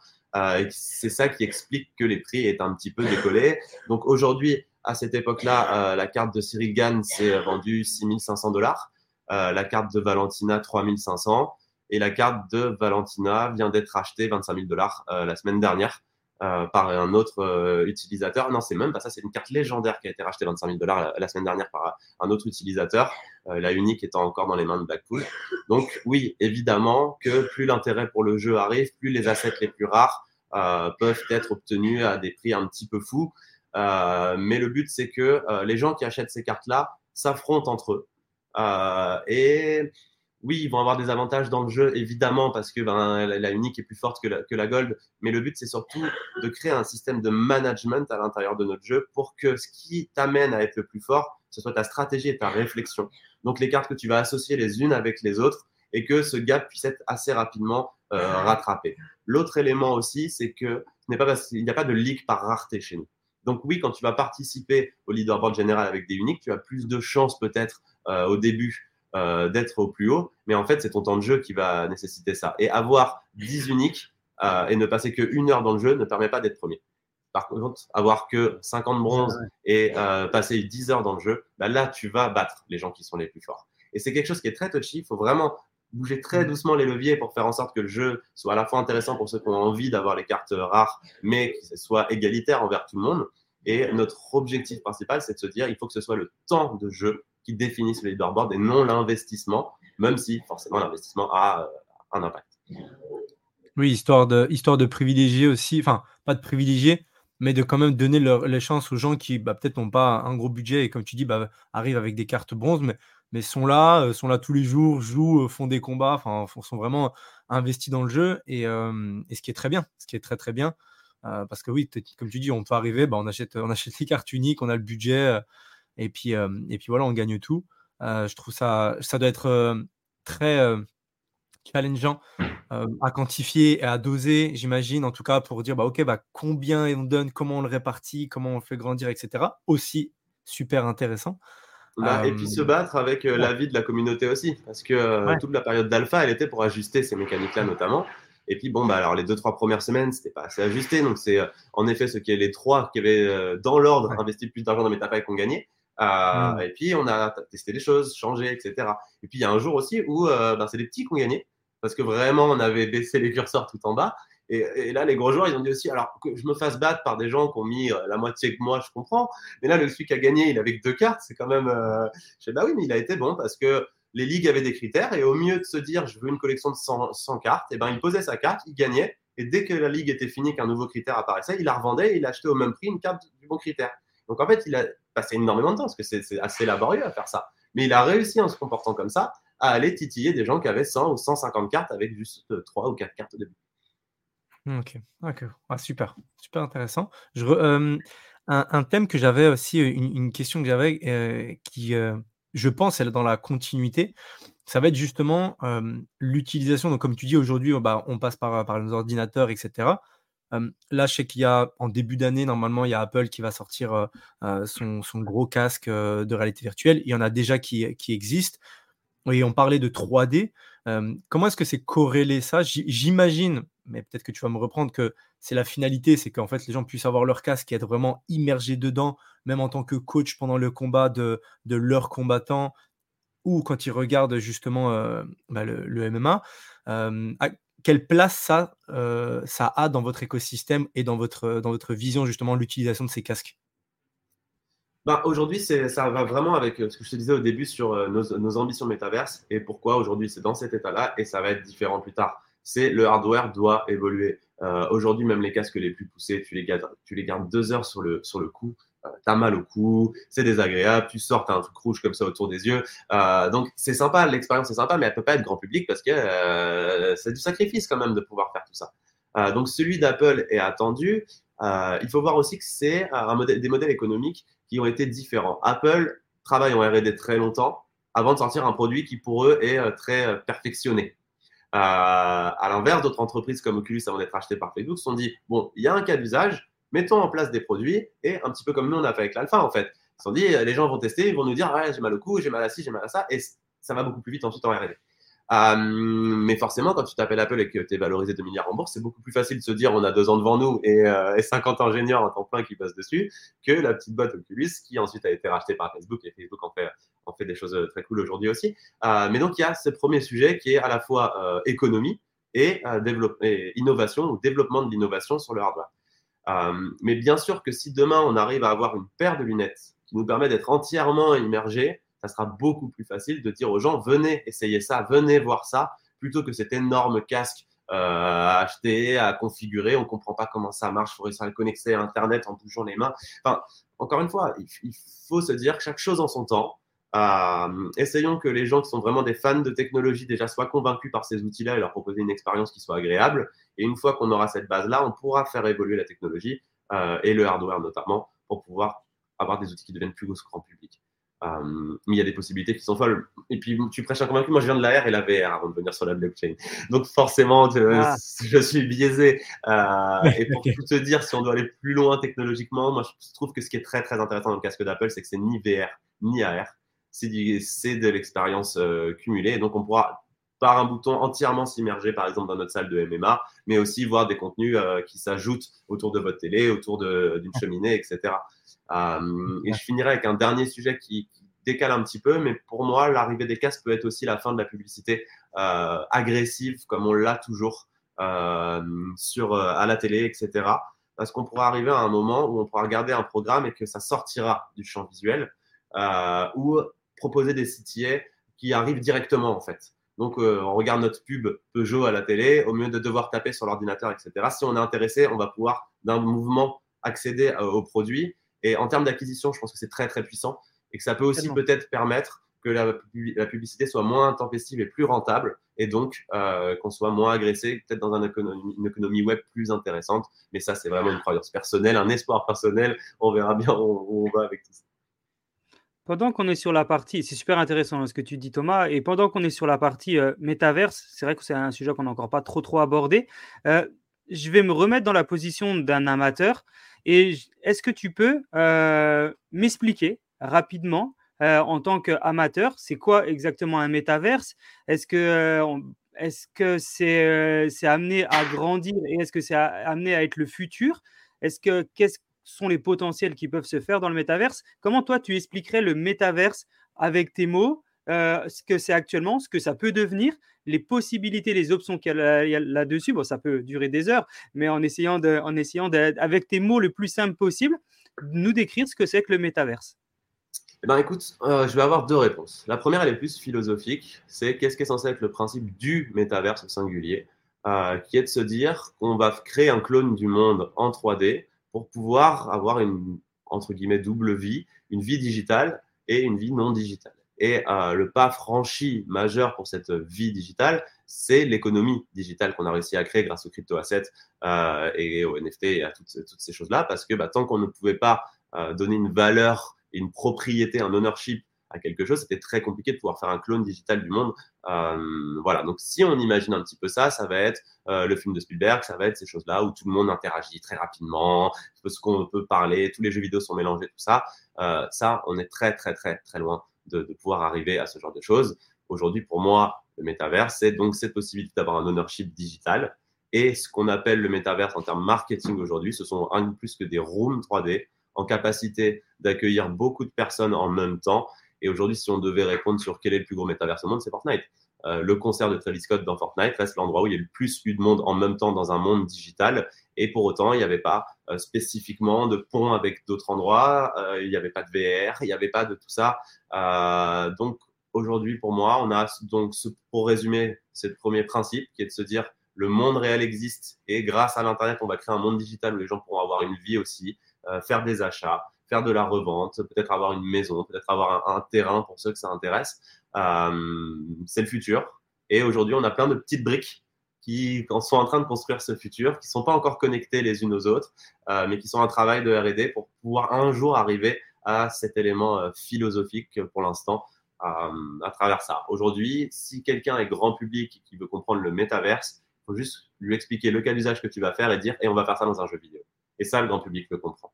On va diffuser des combats de MMA dans un jeu vidéo. Ah d'accord, j'ai compris je fais de la diffusion de MMA dans, le métaverse, oula, ça fait peur. Et c'est vraiment le, fond du sujet. D'accord, bah, super intéressant. Bah, merci pour, euh, euh, essayer d'avoir euh, un peu éclairci le métaverse pour les gens. Et donc, du coup, toujours sur le prisme de l'amateur, euh, si moi demain on me dit ouais, c'est métaverse, ça veut dire que dans pas longtemps tout le monde va être connecté avec son casque ou tout le monde va vivre dedans. Qu'est-ce que toi tu réponds à ce genre de, de, phrases que tu dois entendre assez régulièrement? C'est vrai que quand nous euh, dans le Web 3 on parle un peu de métaverse euh, et si moi j'en parle à des proches, selon les générations, il y a des gens qui disent oh là là mais c'est impossible, c'est comme Matrix, c'est comme c'est comme des films où à l'ancienne ou dans, le futur on va être tous branchés là-dessus, c'est pas possible, la technologie avance trop vite. Qu'est-ce que toi tu réponds à ça, comment tu peux rassurer les gens sur ce sujet-là? Non, je leur réponds déjà que euh, c'est bien souvent ce qui s'est passé sur tous les domaines technologiques. On a dit la même chose d'Internet avant Internet, on a dit la même chose des réseaux sociaux euh, avant les réseaux sociaux. Et euh, pour autant, mais aujourd'hui, ceux qui n'ont pas envie d'être sur les réseaux sociaux n'y sont pas. ça peut avoir un impact business, mais en réalité, si tu ne veux pas y être en perso, si tu veux payer des gens pour gérer les réseaux sociaux de ton entreprise, c'est possible. Donc, tu n'es pas obligé d'être sur les réseaux sociaux aujourd'hui, même si ça aide dire qu'on n'est pas obligé d'utiliser Internet, je pense que c'est plus possible aujourd'hui, évidemment. Euh, mais je pense que ça va être la même chose avec ce qu'on peut appeler le métaverse. Il y a les gens qui seront touchés par ça, qui voudront avoir cette vie digitale et accéder à ces outils-là et, euh, et qui le feront, et d'autres gens qui seront réfractaires et qui ne le feront pas. Et pour moi, c'est pas inquiétant euh, dans plusieurs sens. Déjà parce que je pense que ça peut avoir un réel impact positif euh, social pour certaines personnes qui n'ont pas euh, la fibre de aller dehors ou qui sont timides, qui ont du mal à, à, pouvoir euh, connecter avec d'autres gens, et eh ben c'est une facilité hmm, parce qu'il y a une barrière, cette barrière de pas être là en physique ensemble, mais qui en même temps il y a les avantages de la techno où on va quand même avoir les mains qui bougent, on va voir les lèvres bouger, quelque chose qui est peut-être plus émotionnel euh, qu'un message texto, qu'une conversation téléphonique. Euh, donc c'est là où je leur disais, rassurez-vous, en fait, on n'est pas en train de venir vous agacer, vous n'allez pas être obligé de vivre avec un casque sur la tête. Euh, le métavers, c'est pas qu'un casque, c'est tout ce qui touche à l'Internet. Donc tu peux très bien faire ça avec ton téléphone. Et le casque, c'est euh, un argument d'immersion, qui n'est pas forcément nécessaire, d'autant plus si tu en as peur. Peut-être qu'il ne faut pas s'immerger tout de suite, peut-être faire des petits pas. Euh, et je reviendrai à ce qu'on s'est dit depuis le tout début. Le métavers sera utile quand on aura des usages. Et, et même la personne qui dit oui, mais ça fait peur, le jour où tu lui proposeras un usage, par exemple, c'est un, fan de voiture et que tu lui dis mets-moi le casque et tu vas faire des tours de, de, F1 avec Vettel qui conduit, à mon avis, sa peur elle disparaît tout de suite parce qu'en fait, il y a un usage où il est fan et, il va y aller. Donc, euh, pour moi, c'est juste ça. C'est vraiment ça le sujet, le cas d'usage. Il aura sûrement peur d'autre chose. À ce moment-là, d'être dans la voiture euh, immergée, il aura, il aura plus peur du métaverse, mais il aura peur de la vitesse. Mais peut-être une bassine sur ton canapé le jour où tu lui proposes ça, on est d'accord. Ouais. c'est sûr, c'est sûr. Mais on, sait que, on sait, voilà, c'est une évolution. C'est une évolution sur laquelle il n'y a aucune obligation à l'heure actuelle d'aller vivre sur un métaverse. Il y a des gens qui, effectivement, quand on leur dit métaverse, on peut acheter de l'immobilier sur le métaverse, on peut faire des choses sur le métaverse. Pour beaucoup de gens, bah, ils ont l'impression que ça, c'est le, c'est difficile. Ça veut dire, oh, je vais acheter de l'immobilier euh, sur un métavers, je vais devoir aller vivre sur un métaverse. Et, euh, non, on n'en est pas du tout là. Et je pense pas que ça peut peut-être arriver, mais je pense pas que ce soit la vision, euh, la, vision numéro une. Cependant, c'est vrai que c'est à court terme, c'est peut-être une, des options, une des possibilités que qu'effectivement sur la partie, la partie métaverse, bah, ça continue à évoluer. Il y a aussi, pendant qu'on parle un petit peu euh, de la partie métaverse, il y a aussi des, options où il y a des gens qui se disent bon bah ça voudrait dire que je peux créer un avatar. Et toi tu l'as très justement dit euh, Thomas, je peux créer un avatar et sur cet avatar euh, je peux vivre 100% avec mon avatar dans le jeu vidéo. Donc ça on le sait. Par exemple on connaît tous le film Avatar tout simplement. Et en fait ce film ce film Avatar montre un petit peu la possibilité que les gens ont de venir se brancher euh, dans un écosystème et de vivre. Et il y a aussi des gens qui ont peur euh, du métaverse en se disant waouh, le métaverse c'est nouveau parce que ça donne en fait la possibilité de me créer en fait euh, une fausse image de moi, une fausse personne et d'aller me balader dans cette partie-là. Effectivement, c'est ce que toi tu as très justement dit Thomas, ce qui est super cool, c'est qu'en fait, euh, bah, les gens qui sont un peu timides dans la vraie vie, qui peut-être euh, peuvent être agressés, ça peut être un échappatoire pour eux. D'accord? Ça, ça peut être vraiment. Alors après, ça peut aller jusqu'à l'extrême où la personne, à un moment, veut plus du tout sortir de l'avatar, ce qui est d'ailleurs arrivé dans le film Avatar, et reste, reste euh, complètement dans son monde et, ne veut plus jamais sortir. Bon, je pense qu'on n'en est pas là, ça arrivera pas la semaine prochaine, ça c'est sûr, mais déjà, voilà, c'est des choses qui parfois on entend parler donc, on parle de métaverse. Et du coup, restons sur le sujet du, métaverse. Donc vous, vous êtes en train de développer votre propre métaverse. D'accord? Donc, c'est un peu comme les blockchains. Il y a autant de blockchains euh, qu'il y a de projets. Et donc, du coup, il va y avoir autant de métaverses qu'il y aura de projets. Euh, on entend beaucoup parler bah, de celui de, Facebook Meta. Euh, donc, vous, vous aurez votre propre métaverse. Est-ce qu'il y, aura déjà un nom? Est-ce que ça sera tout simplement le MetaFight Est-ce que tu peux nous en dire plus là-dessus? Et en même temps, comment ça se passe de développer un métaverse, alors sans donner des informations à la concurrence, hein, tu n'es pas là pour, euh, pour aider tout le monde, mais comment ça se passe de développer un métaverse? Je suis super intéressé. Ben, en fait, on développe un jeu vidéo. Il ne faut pas essayer de réfléchir plus long que ça. C'est une room 3D dans laquelle il y a des interactions avec des contraintes qui sont un peu différentes, qui vont être plus de s'axer sur le nombre de gens qu'on peut accueillir et le fait qu'ils puissent communiquer entre eux et interagir entre eux, que le fait qu'on euh, ait des explosions de fumée qui soient plus belles que celui du concurrent. Euh, mais en réalité, nous, si aujourd'hui on, est en R&D sur une partie métaverse euh, propre, fabriquée par nous-mêmes, c'est parce que on ne trouve pas aujourd'hui de partenaires qui cochent toutes les cases de ce qu'on essaye de faire. Donc c'est la seule raison pour laquelle on est en train de développer en interne, c'est parce qu'on a un cahier des charges un peu complexe et que plutôt que passer la moitié de l'année à essayer de trouver le bon partenaire, eh ben, on se dit bah, autant euh, commencer à travailler. On a la chance de venir de ces métiers-là. Notre CPO aussi, lui, est, euh, un expert de, de, cette partie-là, donc ça l'intéresse vachement de pouvoir avancer sur ces sujets. Mais pour autant, on ne se dit pas qu'on a des concurrents, on ne se dit pas que euh, qu'on va avoir que le nôtre. On aura des expériences dans beaucoup d'autres euh, métaverses également, ou en tout cas euh, personnes qui, proposent des environnements 3D. Donc là, on a une expérience euh, plus gamifiante cette fois qui est en train d'être construite chez ce Sandbox, avec, en partenariat avec eux et qui devrait sortir en milieu d'année prochaine également. on, a, on est sur Spatial, nous, sur les diffusions actuelles. On a été sur VRChat, on a été sur Alspace VR. Euh, et si euh, d'autres partenaires nous tendent la main en nous disant bah, venez essayer de diffuser chez nous aussi, on a telle ou telle feature qui sont intéressantes, on ira et avec grand plaisir. Euh, pour le même sujet que je disais tout à l'heure, où je ne pense qu'à terme, il faudra que tout ça soit relié si on veut vraiment que ce soit intéressant. Euh, mais aujourd'hui, être sur Instagram ne t'empêche pas d'être sur Twitter, ne t'empêche pas d'envoyer des mails. Euh, et pour moi, c'est juste la même chose en fait. Il faut voir les avantages de la droite ou à gauche. Et, euh, et si on veut pouvoir diffuser un maximum de monde, bah, profiter des communautés qui existent dans ces entreprises en leur disant venez, le MMA c'est sympa. Et, donc c'est pour ça qu'on essaie d'être partout en fait, plus que de se dire que on veut tout garder enfermé chez nous parce que l'expérience est la, meilleure. Donc on essaie plutôt de réfléchir à quels sont les avantages les inconvénients euh, de tel ou tel euh, room 3D et de les utiliser, les rendre fun.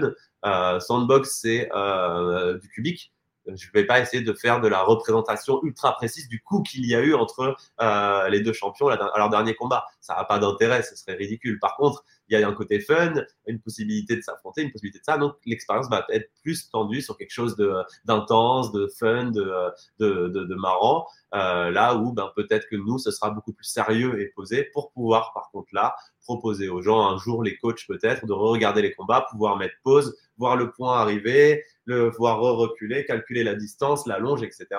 Euh, donc entre la personne qui aura envie de spammer des boutons pour courir et taper, taper, taper, et le coach qui veut lui pouvoir analyser les mouvements, les deux on pourrait appeler ça métaverse, euh, et c'est deux choses totalement différentes. Donc euh, voilà pourquoi on, on, on, développe le nôtre, et voilà pourquoi on a, on a envie de développer chez ou avec l'ensemble de l'écosystème qui nous tendra la main et pourra proposer une valeur ajoutée. Donc après, il va y avoir une rediffusion aussi euh, en live de, de, de combat et vous allez avoir des commentateurs qui vont arriver, qui vont commenter ce qui se passe. Effectivement, les gens pourront faire un genre de replay voilà, il y a, un, truc qui est en train de se créer qui est juste, juste incroyable. Votre, écosystème, euh, parce que ça, c'est un mot qui est beaucoup utilisé. Je sais que tu en as parlé un petit peu avant, euh, où tu parlais que les gens peuvent euh, justement voter, décider un petit peu ce qui se passe dans le jeu. Est-ce qu'on peut considérer Metafy comme une DAO ou pas totalement?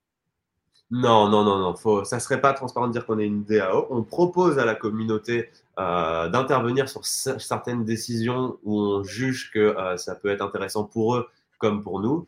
Maintenant, euh, si on prend une vraie DAO, aujourd'hui, ça veut dire que je ne serais même pas CEO ou quoi que ce soit. Ça serait une, toutes les décisions seraient prises par tout le monde. Je pense que c'est des modèles qui marchent très bien pour aller vers des choses qui sont peut-être un peu plus associatives. mais pour réussir à faire tenir une entreprise aujourd'hui en DAO, l'agilité est quand même très, très, très limitante et il suffit qu'il y ait 10 personnes qui ne puissent pas voter pendant une semaine pour pas qu'on verse les salaires, par exemple. Je fais un cliché volontairement, ça ne serait pas comme ça, mais comme, je pense que ça rend ça plus compréhensible pour, pour quelqu'un qui ne connaîtrait pas le principe. Après, ce qui a été créé pour les DAO et, et l'impact que ça peut avoir sur les différentes démocraties est pour moi quelque chose d'extrêmement intéressant. Euh, mais je pense qu'il faut séparer innovation, business et euh, volonté de décider tous ensemble. Euh, parce qu'au bout d'un moment, il faut quand même un, capitaine de navire et, une vision commune avec des gens qui puissent se parler tous les jours pour faire avancer une entreprise et, laisser toutes les décisions sur une DAO, c'est très très compliqué pour faire de l'innovation non, mais c'est clair. Après, c'est vrai que je pique la curiosité aussi des, des, amateurs, des nouveaux, des, des early adopters de, de métaverse et juste voilà, leur dire bah, c'est pas parce qu'effectivement on est euh, un métaverse ou qu'on est sur le Web3 qu'on est une DAO. Euh, on est une vraie entreprise. Euh, il y a une personne qui à la tête, c'est Thomas, avec sa, bien sûr sa cofondatrice, c'est Julia, si je dis pas de bêtises. et, et, donc, du coup, voilà, il y a deux personnes. C'est pas parce que c'est sur la blockchain que derrière les personnes n'existent pas. Bien au contraire, euh, ça existe. Il y a une gouvernance, euh, il y a une vraie société, d'accord, qui est, inscrite au registre du commerce et des sociétés. Euh, tu es basé où à, Paris, hein, j'imagine? À Paris, à Paris, bien sûr. Donc voilà, il y a une vraie, il y a une vraie personne. Voilà, vous pouvez, vous pouvez contacter et, c'est des vraies sociétés. Donc quand on est sur le Web 3, quand on est sur la blockchain, quand on est dans un métaverse, on n'est pas forcément qu'une DAO, on n'est pas des personnes sans tête. parfois, il y a des vrais, il y a des vrais, il y a des vrais, des vraies personnes. et du coup, ça, ça, revient sur un, sur un, sur un sujet euh, qui, je pense, est important qu'on traite parce que je sais que tu es un spécialiste de ça. C'est euh, euh, faire un petit peu une différence entre le Web 2 et le Web 3, comment un petit peu, surtout le Web 3 a commencé, notamment, tu l'as parlé, vraiment très scammy, avec beaucoup, beaucoup de, problèmes, et comment il est euh, gentiment en train d'évoluer euh, avec quelque chose de positif, avec une adoption euh, de plus en plus massive, et peut-être aussi qui va encore augmenter. Alors, je ne sais pas si pour toi, vous êtes lié à ça, mais avec peut-être le bull run sur les cryptos qui peut arriver et qui peut avoir de plus en plus de gens qui s'intéressent à ton, écosystème. Est-ce que tu peux nous dire un petit peu plus de choses par rapport à ça? Pour comprendre le Web 3, je pense qu'il faut euh, reprendre partir de la base de ce qu'on a pu euh, et le différencier avec le Web 1 et le Web 2. et en fait, c'est le sens de circulation de l'information dans les trois cas qui, pour moi, est le sujet principal. le Web 1, c'était moi, j'utilise mon ordinateur pour récupérer une information qui arrive d'en face, et je ne communique pas, il n'y a pas d'échange avec cette information. Le Web 2 est devenu donc l'arrivée des réseaux sociaux, euh, et au sens terme, pas juste Instagram, Wikipédia est un réseau social parce que c'est les, utilisateurs qui produisent le contenu. Euh, c'est ce qu'on a appelé le Web 2, où là, euh, c'est devenu un échange direct, indirect.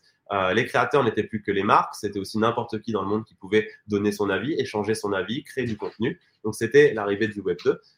et l'arrivée du Web 3, c'est la possibilité de rendre ça plus global, donc par exemple par les DAO, mais aussi du coup de devenir l'intégration de l'ownership et des transactions sur de les assets digitaux qui mettent une nouvelle euh, forme de, de, possibilités et euh, qui a permis notamment de créer un écosystème qui permet d'être un énorme Kickstarter en fait. Parce qu'aujourd'hui, euh, et ça me permettra de faire la transition sur ce que tu dis face aux crypto-monnaies, le lancement d'un token dans, dans, un projet, le lancement d'une vente de NFT au début, bien souvent c'est une manière pour les entreprises de lever de l'argent d'une nouvelle façon et c'est du, Kickstarter parce que tu vas acheter ma carte et je vais te promettre que tu pourras l'utiliser dans un jeu, tu pourras faire X, Y, Z choses avec. C'est exactement le principe euh, des, donc, des Kickstarter, je l'ai dit trois fois, pardon, euh, où on venait sur euh, le site s'inscrire pour tel jeu de société et le recevoir six mois, un an, deux ans après quand il serait terminé parce qu'on n'avait plus participé à sa création. Et pour moi, le Web3 aujourd'hui, c'est ça a étendu ça à la possibilité pour toute entreprise de commencer à avoir des clients ou proposer des idées à ses clients et échanger avec eux avant même que le produit soit euh, commercialisé.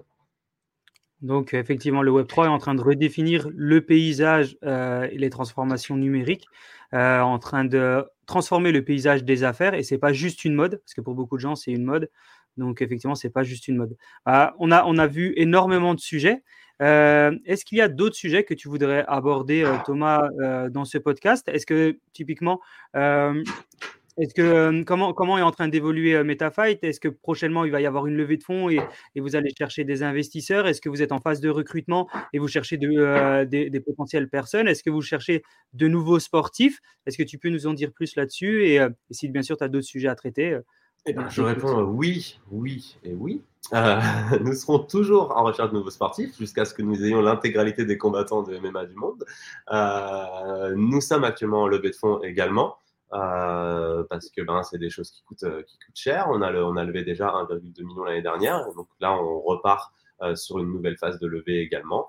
Euh, et ta question du milieu, c'était un oui, mais elle était sur les employés. Bien, bien sûr, toute personne qui euh, pense avoir des idées, pense pouvoir venir rejoindre la team pour, euh, pour builder, soit sur la partie 3D, sur la partie game, sur, le, sur la partie plus collection, etc. Et bien sûr, la bienvenue. Euh, mon Twitter est ouvert, mes MP sont ouverts. Envoyez-moi euh, des messages, il n'y a aucun souci. Euh, on, au contraire, on cherche des gens, on cherche des talents. plus on sera nombreux et motivés, et plus on ira vite vers les objectifs. Trop cool. Et le chemin d'accès pour te contacter aussi pour une levée de fonds, typiquement, c'est le même? Comment, Quelle est la, meilleure C'est très simple, thomas.metafight.com. Euh, vous pouvez me contacter par email, euh, que ce soit Telegram ou, euh, les autres réseaux sociaux. Normalement, j'ai à peu près le même tag, donc vous devriez pouvoir me retrouver assez facilement. Et l'ensemble de ces messageries sont checkées au moins une fois par jour. Donc normalement, on peut pas se louper si vous voulez essayer de me trouver. Bon, bah super. Et au pire, si jamais vous êtes perdu, n'hésitez pas à nous contacter et on vous donnera les coordonnées de Thomas euh, pour pouvoir faciliter cette mise en relation. Euh, super projet, super produit. Euh, il cherche des fonds, il cherche des, talents, il cherche des sportifs. Bah, il y, a tout à faire. Donc, si, vous voulez avancer avec MetaFight, il y a, énormément, énormément de, potentiel. Bah, bravo, bravo pour tout ça. Est-ce qu'on peut avoir un peu une idée sur la levée de fonds que vous recherchez actuellement? Combien, combien vous, avez, euh, vous avez besoin et est-ce que tu peux nous en dire un peu plus? C'est pour quel objectif? Euh, ou à moins que ça soit encore confidentiel? Est-ce que tu peux euh, nous Alors, je, vais faire une réponse qui est, qui est, assez floue parce qu'en effet, il y a des choses qu'on ne peut pas encore annoncer, mais en gros, très, très gros, on a signé des partenariats avec des marques qui sont beaucoup plus grandes que ce qu'on a eu jusqu'à ici. en gros, on passe un nouveau step. Euh, et ce nouveau step va nous permettre probablement de générer un petit peu plus de revenus aussi, d'avancer plus loin dans les outils technologiques. Donc c'est pour ça qu'on lève parce qu'on a cette, euh, cette signature qui vient d'avoir lieu, euh, qui était quelque chose sur notre roadmap qui était à 4 ans de création de la boîte. Donc on a réussi parce qu'on a bien travaillé à la faire à 2 ans. donc maintenant voilà, on lève parce que l'ambition augmente, on passe une, vraiment une nouvelle marche là.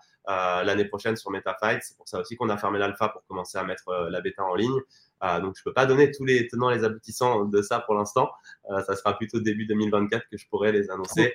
Euh, mais c'est pour ça qu'on relève et que bah, pour pouvoir aller le plus vite possible, tout simplement, et profiter de, cette, de ces nouveaux partenaires et pouvoir faire un maximum de choses avec eux.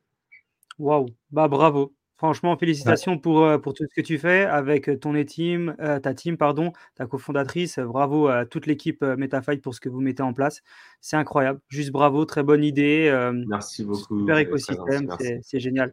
Bravo Thomas. Est-ce que tu veux rajouter un petit, un petit quelque chose? Eh ben, le, petit quelque chose qui va rejoindre euh, euh, tes, tes, compliments, c'est euh, merci à toute cette team surtout de fous furieux qui ont bossé, euh, qui ont bossé sans être payés, qui ont bossé la nuit et le jour et qui continuent encore à le faire quand il y a besoin, par passion et par et par conviction. Je pense qu'on a quelque chose dans les mains qui, qui vaut de l'or et que bah, c'est juste une question de temps avant que, que ce retour se fasse. Et, et donc c'est eux surtout. MetaFight, c'est avant tout ça. C'est beaucoup de gens, beaucoup beaucoup de gens. 25 à un moment à, bosser dans les mêmes bureaux en même temps, euh, alors qu'on n'avait même pas encore fait la première levée. Et, euh, tout le monde était là à fond. Et, euh, et, la plupart de ces gens sont encore là. Donc, donc c'est super. Et surtout, merci à eux. Energy is everything. Quand, il y a les, quand les gens ils sont connectés, ils mettent de, ils mettent de l'énergie, ça, ça, fait, ça fait des belles choses et on le voit en tout cas. J'en suis persuadé également. Et, on va aller très loin tous ensemble. Donc, donc c'est top. Et vraiment, vraiment, un grand merci à eux parce que sans eux, on n'en serait pas là. Eh ben, on les salue fort. On les salue fort en tout cas. Bah, écoute, merci en tout cas. Merci, euh, merci Thomas d'avoir été euh, présent avec nous. On a passé un super moment. On a parlé de plein de choses. On a appris plein de choses. Euh, c'était vraiment, c'était vraiment génial. On va mettre dans tous les cas aussi tout ce qui est réseaux sociaux, etc. On va mettre évidemment tout en description pour que ça soit facile pour les personnes qui ont envie de te contacter et, au plaisir de se refaire en tout cas un, un podcast ensemble, peut-être la prochaine fois en physique même, à voir avec grand plaisir. Et euh, on te souhaite tout le meilleur en tout cas et de très très belles choses. Tous les gens qui veulent, euh, qui s'intéressent à ce projet-là, MetaFight n'est qu'au début. Merci. beaucoup à vous pour votre accueil. Franchement, c'était top. Euh, c'est une très bonne journée et puis à la prochaine fois pour qu'on aura le droit de faire ces annonces comme ça, ça on pourra rebondir sur la fin du dernier. Avec grand plaisir. À, très vite. Merci tout le monde d'avoir écouté et on vous dit à très bientôt pour un épisode de Token Talkers. Avant de nous quitter, un rappel essentiel pour celles et ceux d'entre vous qui envisagent de franchir le pas vers la digitalisation de leurs actifs. Que vous soyez à la tête d'une entreprise innovante, propriétaire d'un bien immobilier ou tout autre actif à la vente, nous sommes ici pour vous accompagner dans la tokenisation de ce dernier grâce à notre technologie et notre expérience. Rendez-vous sur le lien dans la description de ce podcast pour découvrir comment nous pouvons transformer votre vision en réalité. Encore une fois, merci d'avoir été avec nous aujourd'hui. N'oubliez pas de vous abonner et de partager ce podcast autour de vous si vous avez apprécié notre contenu. Restez à l'écoute pour plus d'épisodes de Token Talkers où nous continuerons à explorer le Web 3.0. À très vite